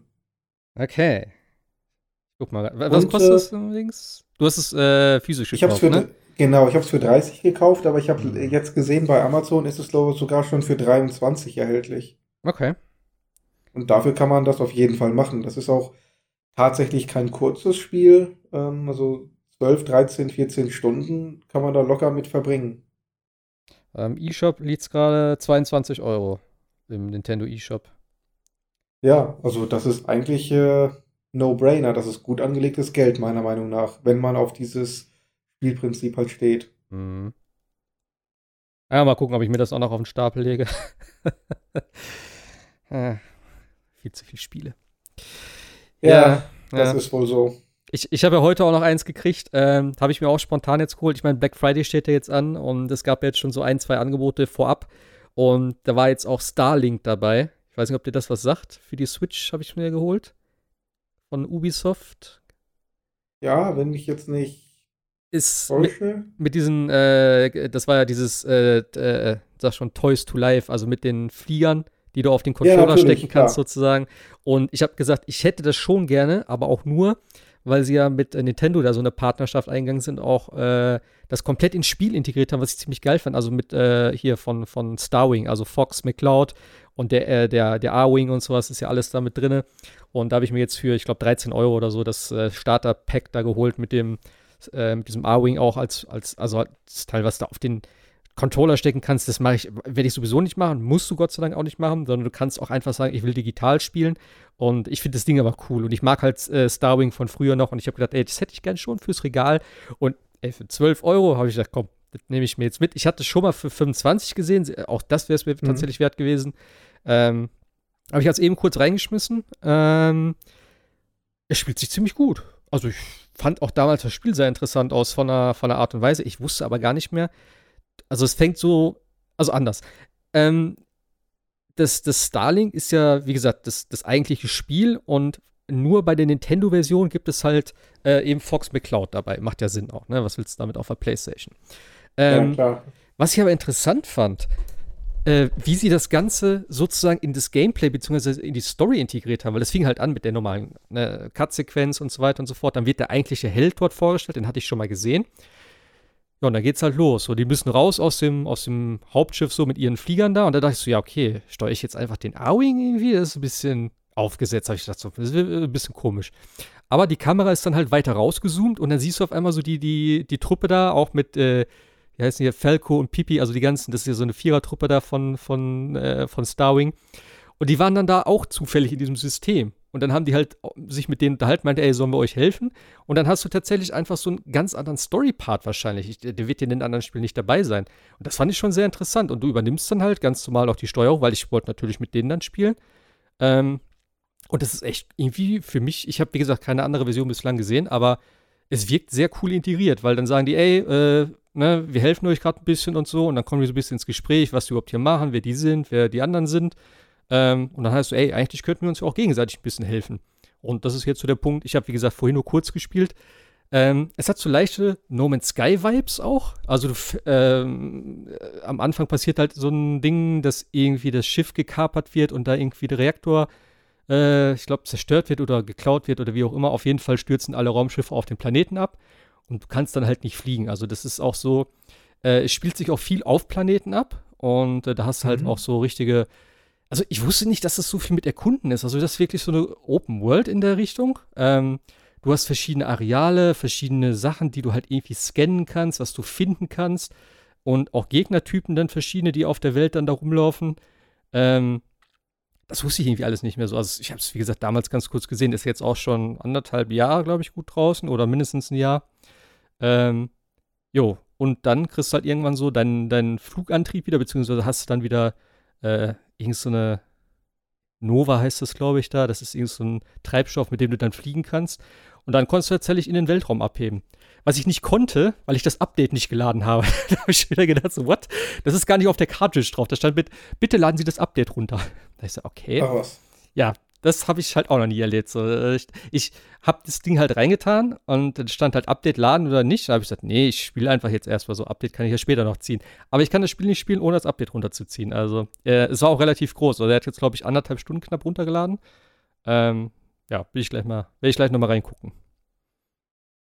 Ja, bisschen strange. Aber okay. Aber sieht cool aus. Und du kannst halt dann so verschiedene äh, Waffensysteme an den, an den Fliegern da anbringen. Das Gimmick war ja tatsächlich so, und das ist eigentlich von der Idee her ziemlich cool gewesen, dass du das, ähm, du hast halt so einen Adapter, ich weiß nicht genau, wie der funktioniert tatsächlich. Also du steckst ihn irgendwie auf den Controller drauf. Und dann packst du halt das Schiff da drauf und eigentlich war das dann so wie bei äh, Skylanders und anderen Spielen, wo du halt Figuren sozusagen dann im Laden kaufst, die dann da draufstecken kannst. Du kannst auch den Piloten sogar wechseln und das ist alles mit so kleinen Chips. Das heißt, du packst den da rein und dann erkennt das Spiel, ah, du hast jetzt den Piloten. Dann hast du den sozusagen auch freigeschaltet im Spiel. Dann kannst du den äh, einsetzen, der hat dann auch wieder andere Fähigkeiten. Du kannst es auch, also es hat ein recht umfangreiches System auch tatsächlich. Also die Piloten haben verschiedene Fähigkeiten, wo du auch Fertigkeiten, äh, also Fertigkeitenpunkte dann bekommst, die du dann wieder investieren kannst. Die Schiffe kannst du, glaube ich, aufwerten. Du kannst verschiedene Waffen dann noch auch, ich hoffe, auch mal im Spiel finden. Denn ich werde natürlich jetzt keine Sachen kaufen. Also halt nicht, ne, diese physischen Sachen. Ähm, weil die, du kannst halt die Waffen auf das, äh, auf den Flieger dann sozusagen draufsetzen, also auf deinem Controller. das fand ich eigentlich schon, das ist von der Idee her irgendwie cool. Das machst du vielleicht ein, zwei Mal, weil du es witzig findest, aber danach ist wahrscheinlich auch ja, der Drops gelutscht irgendwie so. Was ich aber interessant fand damals, wo sie das vorgestellt haben, du konntest die Waffen sogar rückwärts einsetzen. Das heißt, du konntest im Spiel, wenn irgendwie Gegner hinter dir waren, die Waffe nehmen, umdrehen und wieder draufsetzen und dann hat es im Spiel auch gewechselt. Das heißt, du konntest dann nach hinten schießen. Das fand ich irgendwie schon ein bisschen witzig von der Idee her, dass sie das so mit einkalkuliert haben, keine Ahnung. Aber ja, also bis jetzt finde ich es ganz cool. Bin mal gespannt. Ich glaube, ja, ich werde es mal ein bisschen spielen. Ich mochte halt diese ganzen Star Wings vom, vom Super Nintendo oder des Lilith Wars vom N64.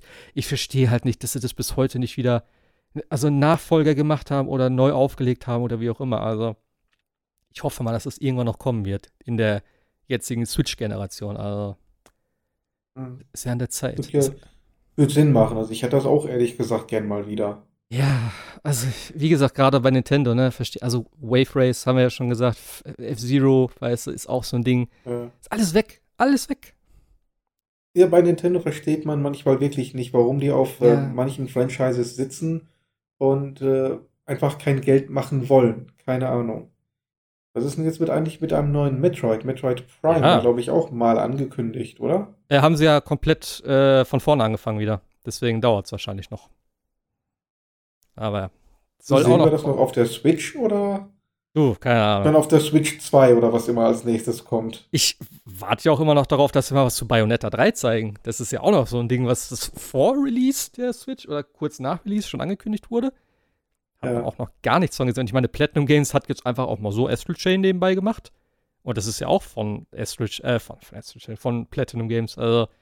Ja, ja. Ist schon ein bisschen komisch. Verstehe ich auch nicht so ganz. Also. Aber ja. Ja, Nintendo äh, ist auch so das Ding. Äh, ich habe jetzt noch Luigi's Mansion weitergespielt. Äh, da bin ich jetzt auf Etage 12. Ist das das mit dem. Äh. Warte, was habe ich zuletzt gemacht?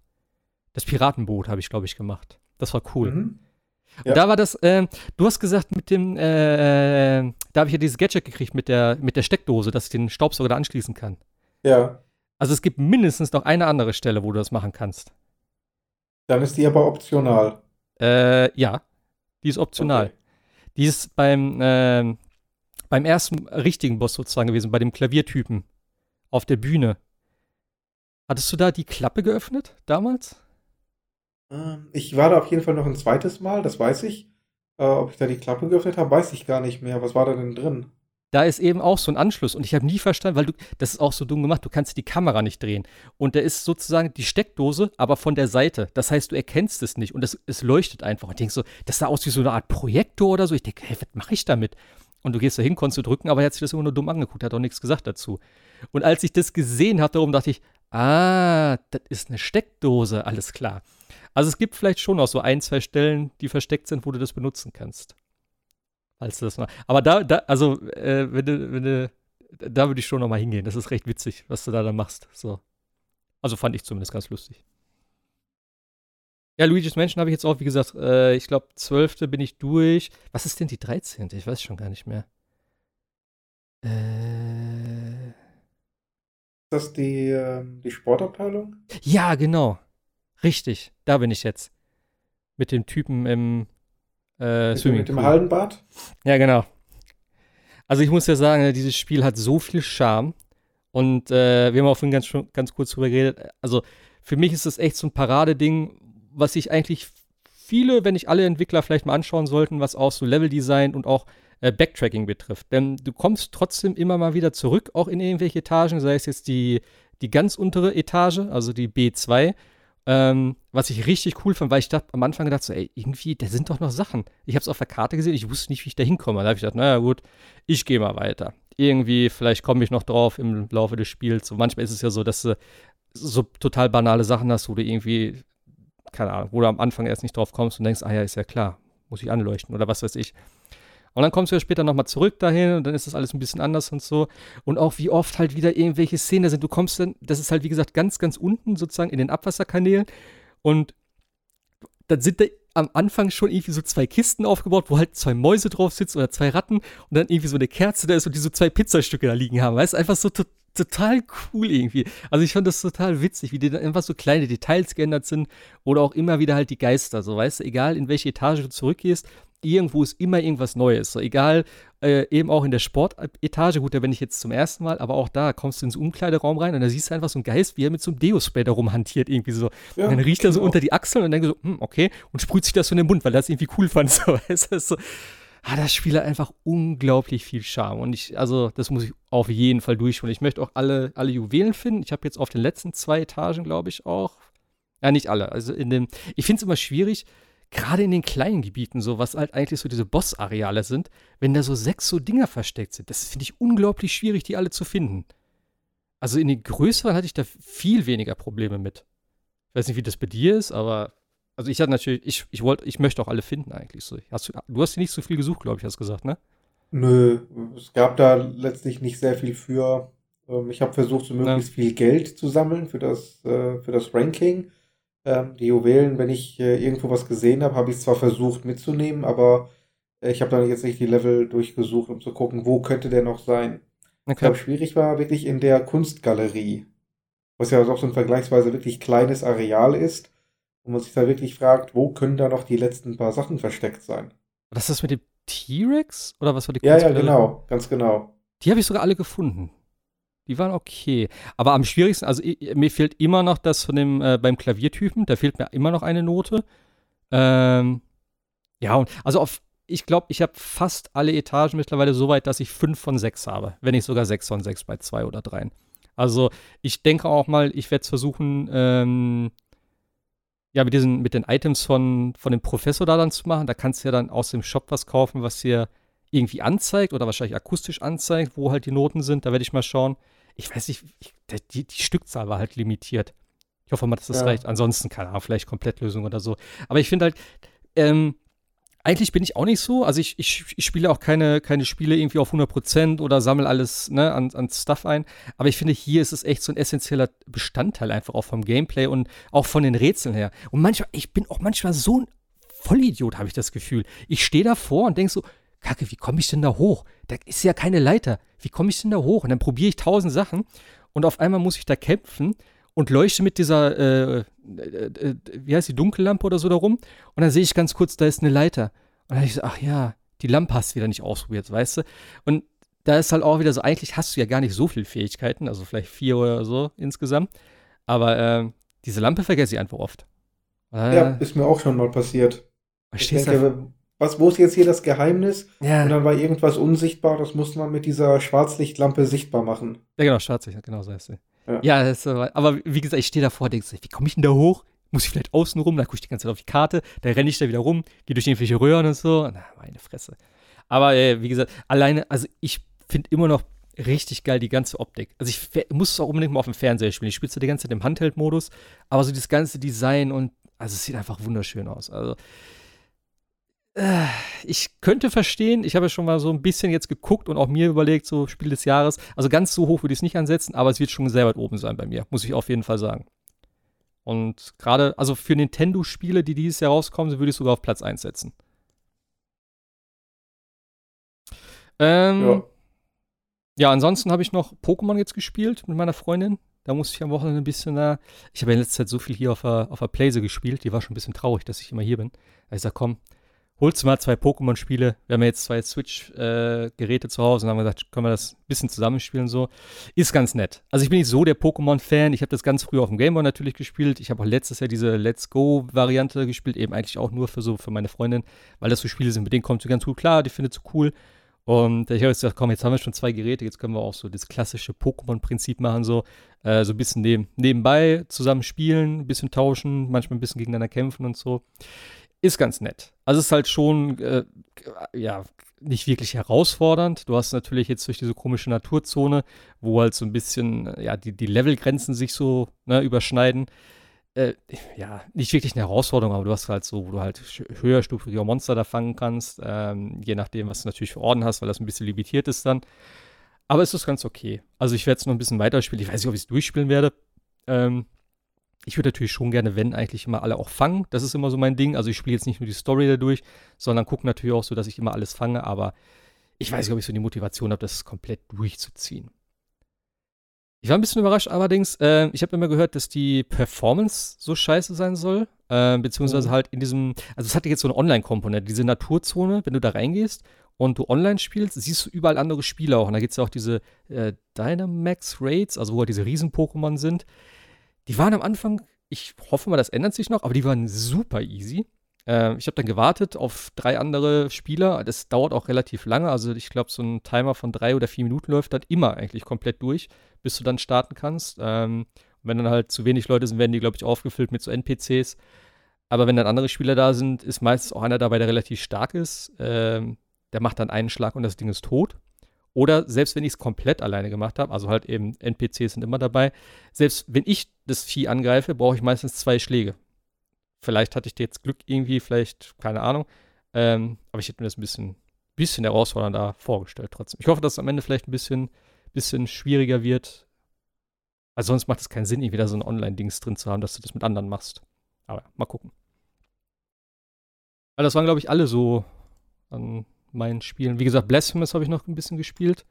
Da muss man gucken, dass ich das beende. Also, wenn du da echt, das ist halt auch wieder so dieses typische, ne, wenn, wenn du so Monate später da wieder reinkommst und die Karte aufmachst und einfach denkst so, what? Wo war ich? Was muss ich machen? Was war denn da unten? War ich da? Äh, und das ist halt auch so eine Karte, die nicht ganz so ausgefeilt ist, denn es ist nicht alles angezeigt. Und das war schon wieder so echt, also ich habe, glaube ich, eine halbe, dreiviertel Stunde gebraucht, um überhaupt erstmal wieder zu checken, was ich da versucht habe und gemacht habe. Aber ja. Du hast auch nichts mehr gehabt, glaube ich, ne? Das war soweit alles für heute? Das war's dann erstmal. Ja, war ja auch eine ganze Menge wieder querbeet. Ja, vor allem sehr viel Indie-Zeug heute, würde ich mal sagen, bei uns beiden, ne? Ja, aber Ich glaube, so die richtigen äh, AAA-Titel, die sind doch weitgehend durch für das Jahr. Kann das ja. sein? Ja, eigentlich schon. Also wie gesagt, nee, ist nächste Woche der fünfte schon? Ja, nächste ja, Woche Donnerstag. Ja. Äh, da kommt ja noch Darksiders Genesis. Das werde ich mir vielleicht noch holen. Was? Darksiders Genesis. Das ist ja dieses äh, Top-Down-Dingens auch. Weißt du? Okay. Darksiders kennst du aber, glaube ich, ne? Wahrscheinlich. Ja, ja, klar, natürlich. Genau. Das, ich, äh, ich, weiß nicht, was das für eine Art Gameplay ist. Also es hat so eine Optik wie Diablo, aber es spielt sich, glaube ich, nicht ganz so, wenn ich das richtig verstanden habe. Aber es sah mhm. okay aus. Also von daher. Wo kommt das raus? Wo kommt äh, das? Oder wo, wofür kommt das raus? Ach so, nur PC. Entschuldigung. Konsole, ah, okay. Konsole kommt erst im Februar. Sehe ich gerade. Stimmt. Habe ich extra zugeschrieben noch. Ja, 14. Februar, schön zum Valentinstag. Darksiders. Ja, ich bin mal gespannt, ob das gut wird. Also, ich habe. Hast du den dritten gespielt? Ja, den habe ich sogar tatsächlich äh, sehr, sehr gern gespielt, äh, erstaunlicherweise. Okay.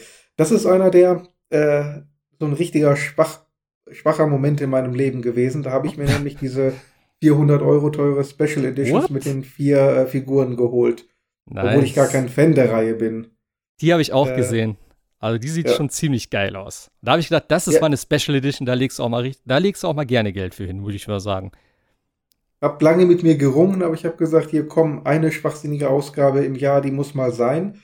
Und äh, habe dann jetzt diese vier Figuren da bei mir auf dem äh, auf dem Spieleregal stehen. Sind doch schon ziemlich genial, aber die sind doch sehr groß, Spiel, oder? Ja, die sind ziemlich groß. Ja. Hat doch eine ganze Weile gedauert, bis ich die alle ausgepackt hatte. Also da saß ich schon da ist schon ein bisschen dran. Nicht schlecht. Aber das Spiel hat mir gefallen, Darksiders 3. Das hat so, hatte zwar so einen Dark Souls-Touch. Also ich habe ja kein Problem damit, wenn die äh, Kämpfe so ein bisschen methodischer werden, wenn äh, die, diese, dieser Rhythmus der Dark Souls-Kämpfe übernommen wird. Das heißt, Bewegungsmuster erkennen, ausweichen, hin, drei, vier Schläge zurück. Ist ja alles okay, ist ja ein gutes Kampfsystem vom Prinzip her. Aber was mich halt stört, ist, dass dann alle Entwickler meinen, die müssen das mit diesen komischen Bonfires übernehmen. Und das finde ich einfach bescheuert.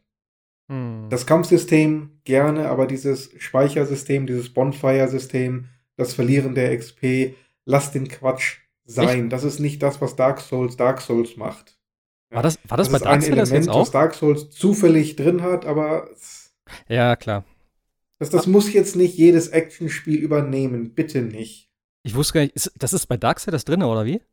Ja, bei Darksiders 3, ja. Ah, okay. Also ich kenne halt tatsächlich nur das erste wirklich. Das zweite habe ich mal angefangen, habe ich auch relativ weit gespielt, würde ich mal behaupten, bis zur Hälfte vielleicht. Äh, ich habe aber komplett alles vergessen, was in dem Spiel passiert ist. Also ich kann mich noch ungefähr an den Anfang erinnern. Und ähm, also de den ersten Teil habe ich richtig geliebt. Das war ja wirklich auch noch so dieses ganze, ja, eigentlich ein Zelda, kann man ja sagen. So ein bisschen äh, ein düstereres. Und das zweite mhm. war ja schon mehr auch mit Zufallswaffen, also so ein bisschen Diablo-mäßig, zumindest was den Loot betraf. Ähm, und auch irgendwie weitläufiger habe ich zumindest in Erinnerung. Und das, mir ja. war manchmal dann nicht ganz klar, was ich jetzt machen soll, wo ich hin soll und so. Aber das sind auch so Spiele. Also das erste fand ich absolut genial. Äh, das zweite müsste ich auch noch mal spielen. Das, ich habe das erste auch noch mal tatsächlich angefangen, glaube ich, wieder vom. Ich glaube Anfang des Jahres, kurz bevor der der dritte Teil kam dieses Jahr, ne? Really? Möchte fast schon. letztes Jahr? Ah ja, letztes Jahr schon? Ich kann ja mal nachgucken nebenbei. Aber ähm, den dritten habe ich tatsächlich nie gespielt und deswegen äh, muss ich mal gucken, ist der nicht auch im Game Pass jetzt drin? Ich glaube schon, oder? Dark Was ist nicht im Game Pass? Ja, mittlerweile schon. Tatsächlich, du hast recht. Ja. Ah, fast auf den Tag genau, am 27. November 2018. Also heute ja. vor einem Jahr. Ah, krass, ich hätte gedacht, das wäre im Frühling da gewesen. Ja, gut, dann äh, wird es sich ja anbieten das nochmal im Game Pass danach zu holen, wenn das jetzt drin ist. Ich guck mal gerade. Aber ich meine schon, dass es drin war. Ähm, ja, also wie gesagt, ich habe vom, vom dritten halt auch so gemischte Sachen gehört. Äh, das Gameplay-mäßig halt nicht ganz so toll sein soll. Aber wenn du jetzt auch noch sagst mit Bonfire und so, das überrascht mich jetzt mhm. tatsächlich. Ja. Also der dritte Teil ist ähm, deutlich geradliniger, deutlich actionorientierter und ist halt wesentlich mehr auf die Kämpfe und insbesondere die Bosskämpfe fokussiert. Diese typischen Zelda-Rätsel, die gibt es praktisch gar nicht mehr. Oh. So gut wie gar nicht mehr.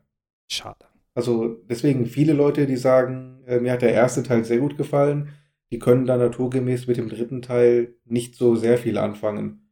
Wobei er mir, wie gesagt, sehr gut gefallen hat, weil mir einmal ähm, Fury als Charakter durchaus gefallen hat. Mhm. Ähm, und dieses Game, ich fand das Gameplay sehr geil. Ich mag Peitschen als Waffen. Ja, das ähm, stimmt. Es gibt viel zu wenig Spiele, wo man wirklich mal eine richtig gute Peitsche hat. Also, ich, ich, fand ja auch irgendwie damals cool diese Kombination, weil als ich die ersten Videos oder halt, ja doch Videos damals gesehen habe zu Darksiders, äh, war natürlich auch God of War ziemlich groß. Und da haben sie sich natürlich auch gut dran bedient, haben das aber auch ja. doch noch sehr eigenständig gemacht, fand ich. Also nicht ganz so krass übernommen. Ähm, das hat mir eigentlich immer ganz gut gefallen. Ich weiß jetzt nicht, ob mir so ein Dark Souls-Kampfsystem. Also ich müsste es selber spielen. Aber wie gesagt, ich habe natürlich auch dann. Ähm, ah, der zweite. Ja, keine Ahnung, ich müsste es mir angucken. Aber wie gesagt, wenn es im Game Pass ist, kann es mir mal geben. Äh, es gibt übrigens auch von Dark Souls Genesis die äh, Nephilim Edition. Die kostet auch wieder 380. Ich weiß aber nicht, was da drin ist. habe ich gerade nur zufällig gesehen hier. Also, wenn du nochmal so eine Ausgabe machen willst, kannst du. Lass mich mal. Steht aber gar nicht dabei, was da drin ist. Mal in mich gehen. Sorry, Features? Hm. Naja, muss ich mal auf Amazon gucken. Ja, äh, noch ein, zwei News, wo wir vielleicht noch mal reingucken können. Letzte Woche waren wir ja kurz vor der Ankündigung von Half-Life Alyx. Äh, da hatten wir ja schon ein bisschen drüber spekuliert äh, ob das Internet komplett ausrastet und äh, die Valve-Hauptzentrale da irgendwie in Brand setzt. Aber ganz so schlimm ist, glaube ich, nicht geworden. Ich fand eher im Gegenteil. Also ich habe sehr viel, sehr viel Positives, zumindest habe ich so wahrgenommen. Ähm, ja, eigentlich so darüber gehört. Klar, viele haben auch gesagt, so, äh, ist, äh, warum kein, ne, keine, keine Version für normale PC-Spieler. Aber ich muss sagen, es ist genau das, was VR eigentlich jetzt gerade braucht. Ich weiß ja, ich würde gerne wissen, wie du das siehst. Du bist ja einer, der kein VR hat, der kein VR spielt. Ähm, kannst du mit Half-Life generell was anfangen? Also hättest du jetzt gesagt, ich finde es, ich, also hättest du es besser gefunden, wenn das jetzt auch allgemein für PC erschienen wäre, oder wie siehst du das? Naja, das Ziel von Valve war ja jetzt schon zu sagen, wir machen jetzt das ultimative VR-Spiel. Genau. So, hätten, wenn sie jetzt wirklich gesagt hätten, wir machen ein Spiel mit VR-Komponenten, das aber auch theoretisch ähm, ohne VR gespielt werden kann, hätten wir im Grunde einen ganz normalen äh, First-Person-Shooter wieder gehabt oder ein First-Person-Game mit ähm, Alibi VR-Anleihen, wie eigentlich fast jedes VR-Spiel, muss man ja ganz ehrlich sagen. Genau. Vielleicht mit Ausnahme von Resident Evil. Aber wenn ja. sie wirklich ein Spiel machen wollen, das dann auch wirklich zeigt, das ist Virtual Reality, das ist das, was das kann, was wirklich dem, dem Gaming etwas Neues hinzufügt, dann müssen sie es ja so machen, dass es wirklich äh, ohne VR überhaupt keinen Sinn ergibt. Von daher kann ich es schon nachvollziehen. Äh, ich persönlich bin, weiß Gott, nicht der ganz große Half-Life-Fan, sodass ich jetzt sagen würde, ich muss mir dafür jetzt VR anschaffen. Ich weiß auch nicht, ob es wirklich Leute gibt, die so sehr sich im Half-Life wünschen, dass sie sagen, okay, dafür steige ich jetzt in VR ein. Weil es ist ja einmal, man braucht Platz, man braucht immer noch ein bisschen Geld dafür und es bleibt doch einfach dabei, manche Leute vertragen VR nicht. Die sagen sich, ja, ich hätte vielleicht erstens sowieso lieber Half-Life 3 gehabt, aber wenn, dann hätte ich es wirklich lieber am regulär am PC gespielt. Ja. Also, ähm, oh, vorne anzufangen. Ich muss ja sagen, das Ding ist halt, ähm, zum einen finde ich es gut, dass sie es wirklich, wie du gerade gesagt hast, komplett auf VR trimmen. Und das ist auch das Einzige, was wirklich Sinn macht. Weil Sie haben ja auch eben schon in, dem, in diesem kurzen Trailer, das viel mehr gab es ja nicht. Es gab noch das Interview mit Jeff Keighley. Da wird ja wahrscheinlich auch noch ein größerer Teil zu kommen. Er machte da wieder so eine The Final Hours Serie, was er schon äh, scheinbar zu Teil 1 und 2 gemacht hat. Ähm, wo sie auch, glaube ich, ein bisschen vielleicht über Teil 3 sprechen, weil das ist ja auch immer noch so. Ne? Klar, jeder will wissen, ob das jetzt kommt, wann das kommt, ob das jetzt vielleicht ne, durch, die, durch diese Version dann wieder so ein bisschen mehr in deren Köpfe auch drin ist.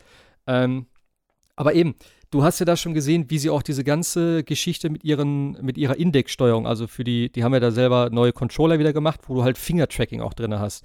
Und wo du dann die Sachen in dem Regal verschiebst, um da Munition rauszunehmen oder halt irgendwie so einen Eimer hinter äh, in dem Regal, in, also in so, in so einem, keine Ahnung, in so einem zerstörten Dings da schiebst, damit du da durchgucken kannst und so. Und das sind natürlich alles so Sachen, das kannst du ja auch gar nicht richtig umsetzen mit Maus und Tastatur. Also das kriegst du ja überhaupt nicht so dieses Feeling komplett rüber. Und das ist schon mal so ein Ding, ähm, ja, was einfach dann die, das, das ganze Spielprinzip, glaube ich, nicht wirklich, ähm, ja, das, das, lässt sich nicht übertragen. Und das ist auch wieder so der Punkt, wo du einfach sagen musst, das ist halt ein Spiel für VR. Das ist jetzt eben genau dafür gemacht. Und ich finde es auch richtig, also es ist auch richtig, meiner Meinung nach, dass sie das Half-Life genannt haben. Äh, weil Hoshi hat ja letztens auch, oder letztes Mal auch gemeint, dass sie dann vielleicht ein anderes Spiel oder ein anderes Franchise hätten draus machen können. Aber ich sehe das halt nicht so, weil gerade die Marke VR, äh, die, äh, die, die Marke Half-Life zieht natürlich auch.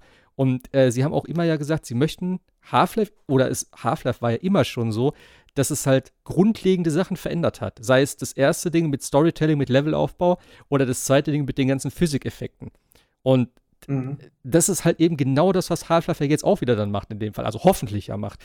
Ähm, man hat nicht so viel gesehen, es ist aber klar, du kannst dich komplett, ähm, also du, es gibt eigentlich so gut wie alles an Fortbewegungsmöglichkeiten derzeit. Also du kannst dich teleportieren, was ich mittlerweile absolut nicht mehr sehen kann. Es gibt so eine, ja, so ein Mittelding irgendwie, äh, ich weiß nicht genau, wie sie das genannt haben. Das war so ein Mittelding aus Bewegung und Teleportation und es gibt halt das freie Movement, also mit Stick, wie man das halt kennt. Und das bevorzuge ich mittlerweile tatsächlich, äh, weil ich habe mich dran gewöhnt und auch durch diese ganzen äh, Vignetten-Effekte oder halt durch das generell in VR äh, bewegt man sich ja langsamer als in den meisten anderen Spielen. Und ähm, solange du nicht rückwärts gehst oder viel seitlich und so, geht es eigentlich relativ gut klar. Und eben genau das ist es halt so für mich, wo, wo, wo, das dann auch alles zusammenkommt. Wenn du halt dieses, diese Welt von Half-Life nimmst, die eigentlich ganz cool gemacht ist, die auch optisch cool aussieht, äh, die natürlich jetzt auch auf der Source Engine 2 läuft. Das ist ja eigentlich so jetzt das, äh, ja, ich würde mal sagen, erste richtige Spiel. Ich habe vorhin mal geguckt, ähm, Dota 2 haben sie ja irgendwie mal ein Update rausgehauen. Das läuft mittlerweile auf der Source, Source 2 Engine. Und The Lab, also das erste Ding für die Vive, äh, was halt so eine Ansammlung von Minispielen war.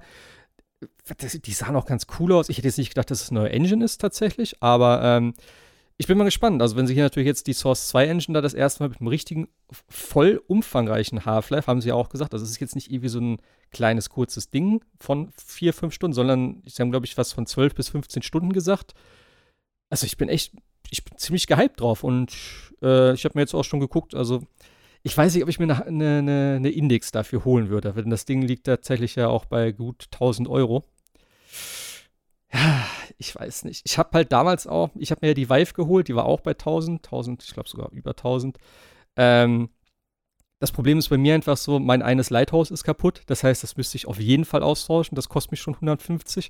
Und ich hätte natürlich schon gerne das Finger-Tracking. Das heißt, es kostet mich locker auch nochmal 300. Denn das ist das, äh, was die Controller separat kosten.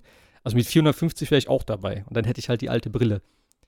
Also ich bin noch so ein bisschen am Hadern. Ähm, man hofft natürlich jetzt dann auch, dass es halt so dieses, ja, dass das VR dann gerade auf dem PC, ich sage mal, also für mich ist VR ähm, auf der Konsole, also auf der PlayStation, ähm, sehr viel interessanter, weil es sehr viel interessantere Spiele gibt, auch wenn man muss natürlich sagen, selbst das Resident Evil, was du eben gesagt hast, ist eigentlich kein vollwertiges VR-Spiel. Es ist für mich immer noch die beste VR-Erfahrung, ähm, aber es ist halt trotzdem immer noch ein Ego-Shooter eigentlich, denn du kannst es ja auch ohne VR spielen. Es macht aber halt so viel mehr Sinn, alleine durch das um die Ecke gucken und durch irgendwelche äh, Risse im Holz und sowas. Es ist halt schon was komplett anderes. Und für mich ist es auch ein vollwertiges VR-Spiel. Es hat aber im Gegensatz zu, zu dem, was man jetzt bei Half-Life gesehen hat, dann doch sehr äh, limitierte Interaktionsmöglichkeiten. Und das ist ja mal das, was VR eigentlich interessant macht, mit deiner Umgebung zu interagieren. Sei es einfach so ein blödsinniges Ding wie Job Simulator. Wie, ich hatte so viel Spaß am Anfang damit, wo ich das reingeschmissen habe, so, und du ölst einfach auch dazu, das, es sieht ja auch optisch einfach total banal aus, so, und auch, das ist halt immer das, was du den Leuten nicht erklären kannst, die noch nie ein VR-Headset auf hatten. Sowas wie Astrobot ja auch auf, uh, auf der Playse, wo ich das gesehen habe, ich dachte, was soll das sein? Das ist einfach ein 0-15-Spiel, das sieht scheiße aus. Und da waren alle total begeistert. Und ich habe das nie verstanden. Und wo ich dann das erste Mal wirklich so, so ein Headset selber auf hatte, dachte ich so, ja, okay, ich habe mir das cool vorgestellt, aber das ist schon richtig krass. Und dann auch, wo ich Asphalt hier mir dann irgendwann mal günstig geholt habe, weil ich hatte gedacht, komm, ich hole mir das, das soll gut sein. Ey, dieses Spiel, es ist unglaublich, also mit so viel Liebe auch gemacht. Und wenn du da einmal drin bist, wie plastisch alles aussieht, wie so kleine Plastikfiguren, die so richtig charmant animiert sind und das Level und mit dem Gucken dann, du, du, du bist ja sozusagen selber die Kamera und dann kannst du irgendwo reingucken, dann siehst du, okay, da geht es richtig tief runter.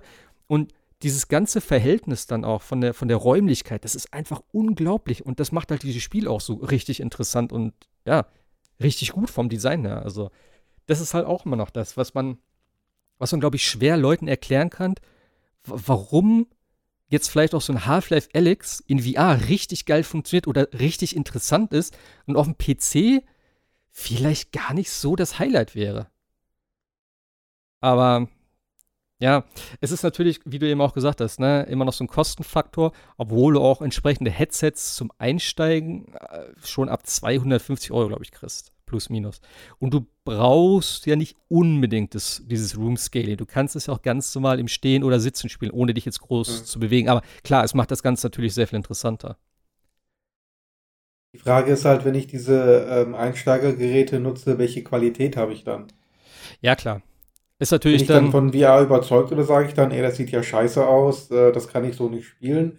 Verstärkt das dann eher vielleicht die potenzielle Gefahr von Motion Sickness oder ähnlichem? Oder muss ich dann doch sagen, also wenn ich es wirklich ernst meine, muss ich tatsächlich tiefer in die Tasche greifen?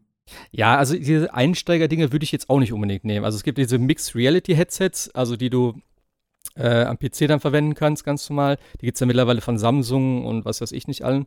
Äh, ich glaube, Samsung ist gar nicht so schlecht. Das ist, glaube ich, bei 250 Euro und das soll schon ganz gut sein. Ähm, es hat natürlich dann controllermäßig halt nicht so die ausgefeilte Tracking-Geschichte, ähm, ja, wie jetzt die, die Oculus oder wie eine Vive oder wie der Valve Index. Ähm, aber gerade so, ich sag mal, Kosten-Nutzen ist, glaube ich, derzeit das, was immer empfohlen wird, die Oculus Quest. Denn die Quest ist ja das ich glaube, ich würde fast sagen, das einzige Headset, was komplett kabellos ist und aut äh, komplett äh, autark ist. Das ist ja ähm, sozusagen auf Mobile-Technik basierend. Das heißt, du konntest darauf Spiele spielen, ohne einen eigenen PC zu haben. Die haben aber auch von vornherein scheinbar oder kurz nach Release gesagt, dass es halt äh, bald ein Update geben wird, was mittlerweile draußen ist, soweit ich weiß. Und mit einer einfachen USB-C-Verbindung kannst du jetzt auch den PC daran anschließen. Das heißt, du hast dann ein Kabel und kannst auch PC-Spiele darauf spielen. Und die soll von der Auflösung her und vom Ding her, vom äh, Tracking her, soll die super sein. Und die liegt bei 400 Euro plus minus. Und das ist halt, also ich glaube, wenn du wirklich VR spielen willst, würde ich da immer so ein Ding empfehlen. Da muss halt klar, 454 Euro ist natürlich auch ein Wort. Ähm, aber ich sag mal so.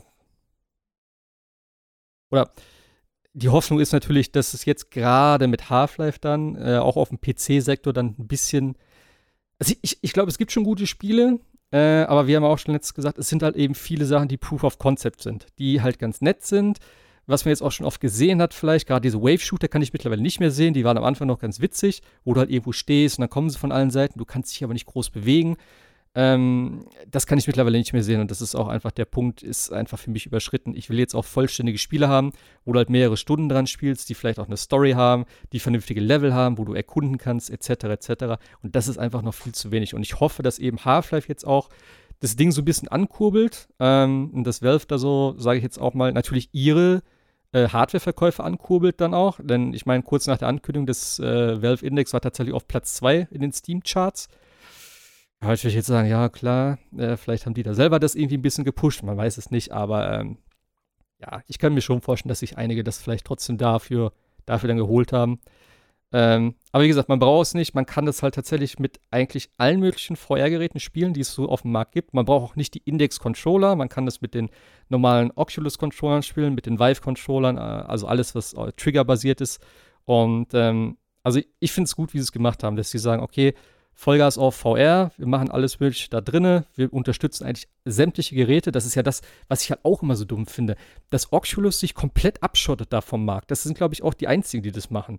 Denn selbst Valve oder halt Steam sagt dann, okay, das ist kompatibel oder generell die meisten Spiele da auf Steam äh, sind halt kompatibel zu beiden Geräten. Aber es gibt viele Spiele, die Oculus exklu exklusiv sind, als wenn der Markt halt nicht schon klein genug wäre. Und das ist halt auch das Ding. Das müssen sie irgendwann mal ablegen. Und äh, da irgendwie eine, eine Basis dann schaffen, wo halt, ich sag mal, VR-Spiele auf allen Geräten funktionieren. Sonst, glaube ich, wird das nichts. Also, oder das macht es sehr viel schwieriger für alle Beteiligten. Ja, ich bin gespannt, wie es wird. 2020, äh, ja, 20. März 2020 kommt es heraus. Gar nicht mehr lange hin. Soll ja auch schon einige Jahre in Entwicklung sein. Und ja, mal gucken, wie es dann, ob es dann irgendwie vielleicht auch nochmal vielleicht für eine PS5 umgesetzt wird mit einem VR2-Headset. Wer weiß, wer weiß. Vielleicht kommt es ja dann nochmal für Konsole. Zumindest wenn es gut läuft. Wäre natürlich wünschenswert, sagen wir mal so. Wäre jedenfalls interessant zu sehen. Ja. Vielleicht. Vielleicht, vielleicht eine Orange Box 2? Ja, vor allem, ähm, ja, Orange Box 2, mh, hm, mal gucken. Also mit, natürlich. Portal 2 in VR, oh Gott. Das ist halt auch, äh, Portal habe ich, haben wir, äh, haben wir da letzte Mal drüber gesprochen? Ich weiß gar nicht mehr. Weiß ich, ich weiß es auch nicht mehr. Oder ich habe es woanders gehört, aber eben Portal ist natürlich so ein Ding. Ich glaube, das in VR. Puh, ja. also da müsste das Spielprinzip auf jeden da Fall. Will ich, da würde ich Geld für ausgeben. Ja, aber oh, wenn ich mir so an, an, an, wenn ich mich an Portal 2 zurückerinnere, wie du auch dann oft durch irgendwelche Katapulte da ne, durch die Gegend geschossen wirst, dann durch ein Portal fliegst, oben rauskommst und dann, also wow, ich glaube, da musst du schon relativ große Toleranz für Motion Sickness aufbauen vorher, bevor du das machen kannst. Aber ich stelle mir halt das vielleicht in so einem kleineren Rahmen irgendwie geil vor. Wenn du da so stehst und irgendwie durch so ein Portal durchgucken kannst und so, und dann siehst du deinen Körper vielleicht selber oder so, das ist bestimmt schon witzig. Also, wäre auf jeden Fall cool.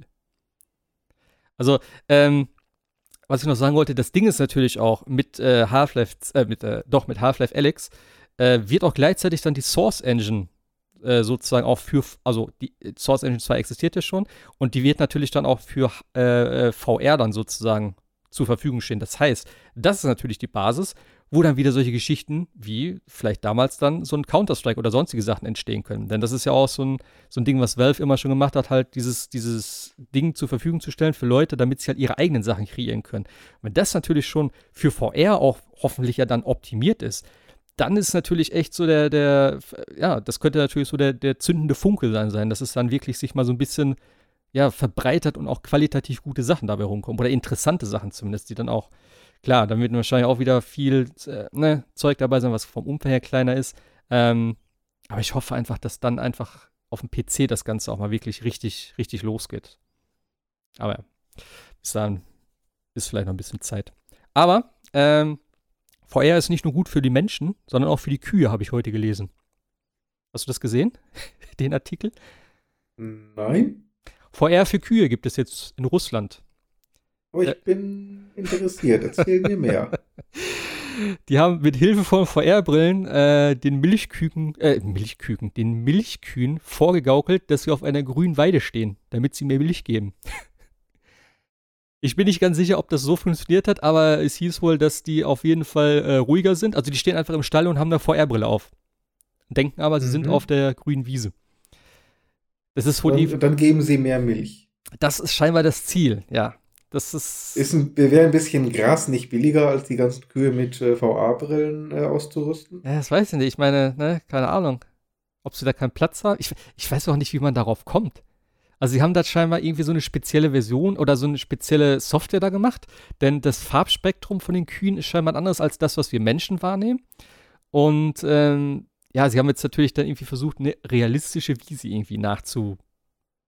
Halt, also das ist halt, äh, du, wenn du dir die Farben halt nicht richtig vorstellen kannst, was die Kühe sehen, ist natürlich schwierig. So, aber sie haben jetzt gemeint, dass sie das soweit wohl hingekriegt haben. Ich verstehe halt auch nicht so ganz, äh, ja, wie, wie, wie kommt man da drauf? So. Ich meine, hm. die, die, die, die Nahrungsaufnahme ist doch eigentlich auch das, was die Milch wahrscheinlich mit ausmacht, oder nicht? Oder? Ich bin kein Landwirt, aber ich würde auch sagen, ja, das hat letztlich mit der hauptsächlich mit der Nahrungsaufnahme zu tun. Ich weiß nicht, wenn die, wenn die Tiere natürlich gestresst sind, kann es natürlich sein, ja. dass die dann entweder schlechtere Milch geben oder weniger, weil dann irgendwie der Hormon oder sonstige Endorphinhaushalt, was auch immer. Wie gesagt, ich bin weder Landwirt noch Biologe. Ich kann mir da schon einen Zusammenhang vorstellen, dass entspannte, glückliche Tiere halt eben mehr und bessere Milch geben. Äh, aber ob ich das mit Brillen, diesen VR-Brillen, jetzt besser hinkriege, als wenn ich die Tierchen wirklich mal auf eine echte Wiese lasse, weiß es nicht. Äh. Ob das billiger ist oder ob man das im, im Winter vielleicht anders nicht hinkriegt, weil im Winter die, äh, die Wiesen alle zugefroren sind. Aber glauben die Kühe dann, es gibt keinen Winter mehr, es gibt keinen, keinen Schnee mehr, es ist jetzt äh, zwölf Monate im Jahr Sommer? Ich, ich verstehe es nicht. Ja, vor allem, äh, ich, ich verstehe halt auch nicht, ich meine, die müssen ja vorher auch woanders gewesen sein, so, weißt du? Ich weiß halt nicht, ob es darum geht, dass sie halt einfach nur sozusagen ähm, im Stall dann so ein bisschen beruhigt werden. Wie du schon gesagt hast, dass sie halt denken, ah, wir sind immer noch auf der Wiese und uns geht's total gut. Und dass sie deswegen vielleicht sich allgemein dann halt wohler fühlen. Und ich meine, die werden ja trotzdem wie draußen grasen oder wie auch immer. Äh, Würde ich mal zumindest behaupten. Vielleicht, keine Ahnung, vielleicht deswegen. Aber ich, der Typ, der das vorgeschlagen hat, den würde ich gerne mal, den würde ich gerne mal sehen und seine, seine Idee dahinter so. Ah, wir setzen immer eine VR-Brille auf. Dann denken die, die stehen auf der Wiese. Also, und vor ja. allen Dingen, er muss ja irgendwann mal den Pitch gebracht haben in einer Gruppe von Leuten und denen erklärt haben, so, ich habe die Lösung für unser Problem, wir setzen denen eine Brille auf. Ja, voll. Dann will ich ja mal gesehen haben, was hat das Gremium dann gesagt? Oh, genial, das machen wir. Ähm, vor allem, wie viel, wie viel. Ist schwer vorstellbar, wie man auf die Idee kommt und dann von der Idee zur Umsetzung. ja, vor allem, wie viel Headsets und wie viel, also wie viel Kühe haben die denn dann auch? Und ich meine, das ist wahrscheinlich jetzt ein Betrieb zum Testen. Aber ey, boah, wenn du dir das mal vorstellst, ey, wenn das so, wenn das funktioniert und die Kühe auf einmal total happy sind und alle richtig gut Milch geben, so, dann wird das vielleicht flächendeckend umgesetzt oder so, dann hast du ja Ready Player Kuh oder alle, die, die Kühe leben nur noch in der Virtual Reality das ist schon ein bisschen weird. Ja, dann haben wir äh, nachher Kühe, die noch nie in ihrem Leben eine echte Weide gesehen haben. Äh, ja, im Zweifel schon. Also das ist schon ja, ja. sehr dystopisch irgendwie. Ah, ich finde das Bild halt auch so geil. ich schicke dir das gleich, weil das sieht einfach. Das ist unser Thumbnail heute. Ja. Der Titel ist Ready Player Q, glaube ich. Das ist gut. Und da läuft dann ähm, Half-Life Alex drauf. Ja, wahrscheinlich. Ich überlege gerade, für welche, für welche Tiere könnte man das noch verwenden? Was, was, was gibt Nutztiere? So Hühner? Gut, Hühner wird schwierig, den kannst du nicht so eine Brille aufsetzen. Da müssen die Dinger kleiner werden. Ja. Boah, kannst du aber auch richtig Schindluder damit treiben, ey. Weil denen, denen geht's ja jetzt schon scheiße, den Viechern. Wahnsinn. Wahnsinn. Ja, die Virtual Reality, hör mal, das ist die Zukunft für alle nicht nur für uns Menschen. Ja. Äh, eins Ding, äh, eine News habe ich hier noch, beziehungsweise News, ist es immer so ein Gerücht, vielleicht ist es auch schon halb bestätigt, ich bin mir nicht ganz sicher. Es soll auf jeden Fall irgendwas in Richtung äh, ja, äh, einem neuen Ableger vom Tony Hawk Franchise kommen. In welcher Form auch immer, ist noch nicht so ganz klar, ob es ein neues Spiel sein soll, ob es vielleicht ein Mobile Game wieder ist oder was wohl am wahrscheinlichsten ist, eine, es, es gab ja schon tatsächlich eine Neuauflage ich, ein HD-Remaster, glaube ich, vom äh, ersten Tony Hawk, wenn ich das richtig in Erinnerung habe. Ich bin da nicht so ganz drin in der Materie. Ich habe nur, ähm, also damals das erste Tony Hawk auf der Playse sehr gerne gespielt und das hätte ich gerne wieder. Und es sind jetzt halt so die Gerüchte, dass sie das vielleicht ähnlich wie die äh, Spyro Collection, Crash Bandicoot Collection, ähm, dass sie das Ding vielleicht auch nochmal komplett remastern. Äh, also rem remaken sozusagen, dass sie das komplett neu machen. Und das wäre natürlich schon irgendwie cool, denn wie gesagt, gerade der erste hat mir relativ viel Spaß gemacht. Und da wäre ich schon dabei. Oder äh, es gibt auch noch eine andere Theorie, dass vielleicht sogar, ich glaube, das ist aber eher unwahrscheinlich, dass Tony Hawk nicht mehr bei Activision, ich glaube, der war immer bei Activision, wenn ich das richtig verstehe, äh, dass er nicht mehr bei Activision dann äh, sozusagen sein Spiel macht, sondern vielleicht zusammen mit EA dass es dort ein neues Skate-Spiel gibt. Da gibt es ja auch diese eben sogenannte Skate-Reihe, wo halt schon seit Jahren auch immer wieder gefordert wird, einen neuen Teil rauszuhauen. Das wäre natürlich schon ziemlich krass, wenn sie das machen. Ähm, aber ja, ich wäre mit, mit, dem Tony Hawk Remake absolut zufrieden. Da hätte ich auch richtig Bock drauf. Denn äh, das war einfach ein, geil, ein geiles Ding. Ich habe da nur diesen, ich weiß nicht, was das für ein Modus war, aber immer noch mit irgendwie da rumfahren, Tricks machen, Musik hören und so, da hätte ich mal wieder Bock drauf. Obwohl ich kein, kein also überhaupt keine Skater-Affinität sonst habe. Aber das war geil. Gerade im Multiplayer. Gab es da Multiplayer im ersten? Ich weiß nicht. Aber Highscores auf jeden Fall. Ja, ich glaube, das ja, war newstechnisch. News, newstechnisch soweit alles. Oder hast du noch irgendwas? Nee, nix. Ich glaube, wir sind ja auch soweit. Kommen so, ja, wir kommen so langsam in die tote ja. Zeit des Jahres.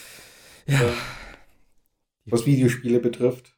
Ja, also ich habe ja jetzt schon mal ganz kurz, ähm, das werde ich die nächsten Tage nochmal machen, halt den Kalender hier wieder auffüllen bei uns äh, in unserem Trello-Tool. Da packe ich ja mal die ganzen Release-Dinger rein, was so ansteht. Da steht jetzt eben, wie gesagt, nur noch Darksiders Genesis an, äh, beziehungsweise jetzt Event stehen ja noch in zwei Wochen die Game Awards an. Da bin ich mal gespannt. ob sie da noch irgendwie ein paar neue Sachen auch noch zeigen. Da werden ja auch mal ein paar neue Spiele, Weltpremieren. Eben vielleicht auch das Tony Hawk dann, haben sie auch schon gesagt, vielleicht dort gezeigt oder angekündigt zumindest. Ähm, aber ich glaube, Anfang des Jahres ist ja auch schon wieder relativ viel, was so rauskommt. Also ich glaube, so ein äh, Dragon Ball Z, ist das nicht auch schon dort? Direkt im Januar? Müssen wir reingucken. Kommen häufig irgendwie im Januar oder habe ich das jetzt nur so im Gefühl? Ich, keine Ahnung. Also, das ist wirklich das erste, wo ich mich wieder richtig drauf freue. Äh, außer das Fighters. Da warte ich die ganze Zeit drauf. Also, das Fighter Z heißt es ja. Ähm, da warte ich die ganze Zeit drauf, dass es eine, eine, Game of the Year Edition oder eine Complete Edition gibt mit den ganzen DLCs. Weil ich sehe es einfach nicht ein, dafür so viel Geld auszugeben. Für die ganzen DLCs, wo halt so viele Charaktere dabei sind, die ich eigentlich gerne im Spiel hätte. Das, das nervt mich einfach. Aber bis jetzt habe ich es nicht gefunden. Ich war jetzt aber auch ganz kurz davor, das so zu kaufen, weil ich habe es zumindest auf der Switch gesehen für, ich glaube, 17 Euro. Und da habe ich schon gedacht, so, das könnte ich mir dann vielleicht doch noch geben. Aber ja, am äh, 17.01. Dragon Ball Kakarot, das ist ja das äh, Rollenspiel, Action-Adventure, so plus minus. Da freue ich mich richtig drauf. Und das soll ja tatsächlich die komplette Saga, also alles von Z behandeln, von, äh, von Anfang bis Ende mit Bu. Also. Bist du da so ein bisschen drin bei Dragon Ball? Nee, ne? Nee, ich überlege gerade. Ach, ich verwechsel es gerade mit äh, Naruto, also vergiss es, ich bin ah, okay. da echt nicht drin. Äh, sind aber tatsächlich die gleichen Leute, glaube ich. Also die haben auch ein Naruto-Game gemacht schon. Und ich glaube, das war nicht schlecht. Also ich bin gespannt, was draus wird. Also das ist auf jeden Fall das, was so für mich als, als erstes hier im, im Januar ansteht. Ansonsten ist halt, glaube ich, nicht so viel Spannendes dabei. Mega Man Zero gibt es noch wieder eine Collection jetzt. Wahrscheinlich noch die letzten Dinger da nochmal wieder für 40 Euro aufgelegt. Keine Ahnung. Äh, ansonsten Remake. Final Fantasy Chroni äh, Crystal Chronicles als Remaster. Weiß auch. Das war, glaube ich, das schlimmste Final Fantasy, was ich je gespielt habe. Gamecube damals. Das ist äh, Final Fantasy Crystal Chronicles. Kennst du das vom Gamecube? Nee. Wo du deinen Gameboy anschließen musstest, wenn du mit mehreren Leuten spielen wolltest. Du brauchtest dann für den Multiplayer äh, pro Spieler einen Gameboy und ein Linkkabel, was du separat kaufen musstest. Und du musstest die ganze Zeit in so einem Scheiß, äh, in so einer Scheiß Kuppel rumlaufen, weil du hattest, also du hattest so einen Orb und der hat dich vor den giftigen Gasen geschützt, die überall in der Welt waren. Das heißt, du musstest immer zu viert auf einem Klummel da rumlaufen und durftest dich nicht dort von, äh, davon entfernen. Also es hat mir überhaupt nicht gefallen, obwohl es echt schön aussah. Aber ja. Ja, und ansonsten eben eigentlich schon nicht mehr so viel. Im Februar kommt dann noch ein bisschen hier Orient the Will of the Wisps. Ich bin gespannt, ob das wirklich kommt. Aber wir können ja eigentlich generell mal, also ich würde mal sagen, was haben wir heute, den 28. Wir haben jetzt noch, ähm, meiner Meinung nach, nächste Woche ist der fünfte, äh, beziehungsweise der vierte und übernächste Woche ist der elfte. Wir wollten ja eigentlich noch so eine Geschichte eben auch so Game of the Year machen, ne? Hatten wir ja gesagt. Genau. Da müssen wir mal gucken, dass wir dann, also mindestens drei, ich würde sogar gerne mit vier Leuten da sein, da müssen wir mal echt gucken, dass wir das hinkriegen. Und ich würde das vielleicht entweder nächste Woche machen oder allerspätestens am Mittwoch, den 11., weil ich würde es schon gerne vor den Game Awards machen, weil sonst ist das vielleicht so ein bisschen blöd, glaube ich. Also zumindest, dass wir es aufnehmen dann irgendwie. Ähm, und dann würde ich tatsächlich sowieso eigentlich, äh, ja, ich sag mal, danach die zwei oder drei Wochen vielleicht sogar, je nachdem, äh, erstmal ein Päuschen einlegen mit dem Podcast. Denn, wie gesagt, es wird nicht so viel passieren. Wir haben ja dann noch Weihnachten. Äh, ich bin da sowieso erstmal auch, ich glaube, also mindestens eine Woche nicht da. Und äh, ich meine, da sind auch eh alle anderen bei Familie meistens unterwegs und so weiter und so fort. Und dann könnten wir irgendwie Anfang des Jahres dann mal starten mit so einem, ja, mit so einem vorausschauenden Blick, was so das Jahr über an, oder beziehungsweise dann erstmal im Frühjahr ansteht, denn da ist ja schon noch einiges, was da kommt. Ähm, ich denke mal, das ist vielleicht ja, das wäre vielleicht ein solider Plan, oder was meinst du? Klingt absolut solide. Dann können wir mal gucken, dass wir vielleicht, wie gesagt, nächste Woche oder übernächste, da müssen wir mal schauen. Ich werde das mal reinschreiben da im, im Discord und dann müssen wir mal ein mhm. äh, relativ fixes Datum ausmachen. Wie gesagt, das liegt natürlich auch oft an mir. Ähm, aber da müssen wir mal gucken, dass wir das irgendwie dann, dann durchziehen. Dann können wir ja so ein bisschen. Im, Im, März ist wohl noch einiges dran. Hier steht immer noch Final Fantasy VII Remake, der erste Teil. Ja, Ist ja. das immer noch spruchreif, dass das Ding im März kommen soll? Ja, ja. So ganz glaube ich Lange auch noch nicht überhaupt nichts mehr davon gehört. Ja, doch, sie haben ja jetzt. Äh, haben sie das jetzt was gezeigt? Auf der Gamescom oder danach? Da, äh, Tokyo Game Show, genau. Da haben sie auch wieder neues Zeug noch gezeigt. Da haben sie, glaube ich, auch das erste Mal. Äh, ich weiß es schon gar nicht mehr. Es sah auf jeden Fall gut aus. Es wird, ich bin halt echt gespannt, was aus dem Spiel wird, ne? weil es ist halt nur Midgar und es ist halt echt eigentlich ein kleiner Teil aus der ganzen äh, Final ja. Fantasy VII Story so und wenn sie dann, also ich keine Ahnung, wo die Reise hingeht, sagen wir mal so. Also ja, können sich ja dann vielleicht äh, mit Yu Suzuki zusammentun. Ja, ja. Ja, vielleicht schon. Also das Ding auch auf Kickstarter irgendwann mal beenden. Ja, aber das. ich würde, ich, ich weiß gar nicht, was das Spiel kostet. Oder was kosten wird oder äh, Budget oder was auch immer. Aber es sieht ja, also sieht schon fantastisch aus. Und äh, ich glaube auch, das wird ein solides Spiel, zumindest was das Gameplay betrifft. Für mich ist echt noch die Frage vom Umfang. Und ja, es, wenn Sie sagen, es wird ein vollwertiges Rollenspiel mit 30, 40 Stunden oder so, was Sie gesagt haben, das sehe ich halt noch nicht. Gerade wenn du halt, ich kenne ja die Inhalte. Ja. Also, äh, ob sie das so strecken durch Dialoge dann natürlich, wo sie halt alles dann vertonen, statt irgendwelche Textboxen, die du wegdrückst. Weiß ich nicht. Ja, aber wer will das? Wenn es gut gemacht ist, nehme ich's. Die Dialoge müssen halt entsprechend sein und es muss halt Präsentations. Aber wie gesagt, ich sehe da kein 30-Stunden-Spiel bislang. Und ob sie neuen Content hinzufügen, weiß ich nicht. Aber so, ja. das Spiel war vom, vom Umfang her, vom Inhalt her eigentlich hervorragend im Original. Also das muss ich jetzt nicht irgendwie auf 30 Stunden Midgar gestreckt haben, beim besten Willen nicht. Ja, vor allem, wenn du mal einfach mal überlegst, was, haben wir auch schon drüber geredet, so, aber was alles ja. noch danach kommt. Also, wie, wie, viele ja. Teile werden das denn am Ende so?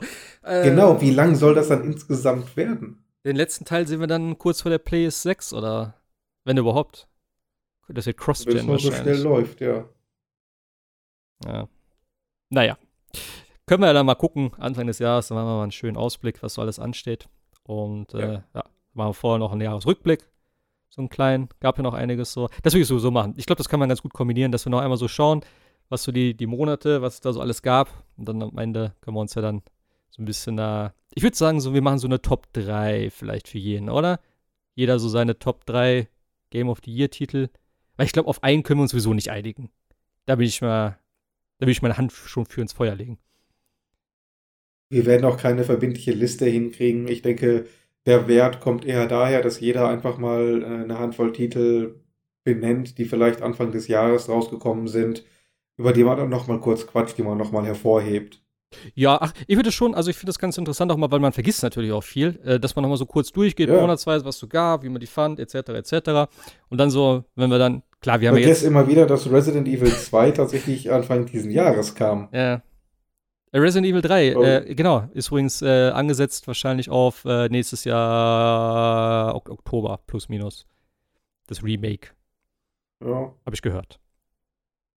Ich weiß zwar nicht, ob das vielleicht ein bisschen zu, zu schnell ist oder zu, äh, na gut, ambitioniert. Ich meine, sie haben es jetzt wahrscheinlich raus, sie haben die Engine, sie haben vielleicht schon ein paar sagen, Assets aus Teil 2, ja. Was sie übernehmen können. Ja, ich könnte es. Wobei jetzt Resident Evil 3 aber nicht unbedingt das, äh, ja. der beste Teil der Reihe war. Ganz ehrlich. Ja, ich würde es nehmen. Wenn es qualitativ Ja, ich auch, auch, aber das hat ja damit nichts zu tun. Ja, ich verstehe schon, was du meinst. Ich, also ich fand, Teil 2 war auch schon sehr ikonisch. So gerade nach, der ja. erste ist halt so der Klassiker, der immer geht. Ähm, der zweite hat natürlich einiges besser gemacht vielleicht oder halt größer gemacht. Und das Setting war interessant. Und Teil 3 fand ich auch damals schon. Das war irgendwie so, ja, hier ist halt der dritte Teil. So, gut, es war so ein bisschen natürlich der Abschluss dann von Raccoon City. Aber es hat sich immer ein bisschen komisch angefühlt. Das fand ich damals schon. Mal gucken. Ja, da würde ich sagen, äh, machen wir äh, Schluss für heute hier an der Stelle. Und dann hören wir uns nächste Woche wieder. Mal gucken, vielleicht schon mit, den, mit, dem, mit dem Rückblick. Wir werden mal schauen. Mal gucken, was nächste Woche ansteht, äh, ob es noch irgendwas Neues gibt, was wir so gespielt haben. Und dann entscheiden wir das mal spontan, würde ich behaupten. Gut, dann sagen wir Tschüss. Ich sage Danke an dich fürs Dabeisein. Danke an alle, die zugehört haben. Und dann hören wir uns nächste Woche. Tschüssi. So machen wir das. Ciao.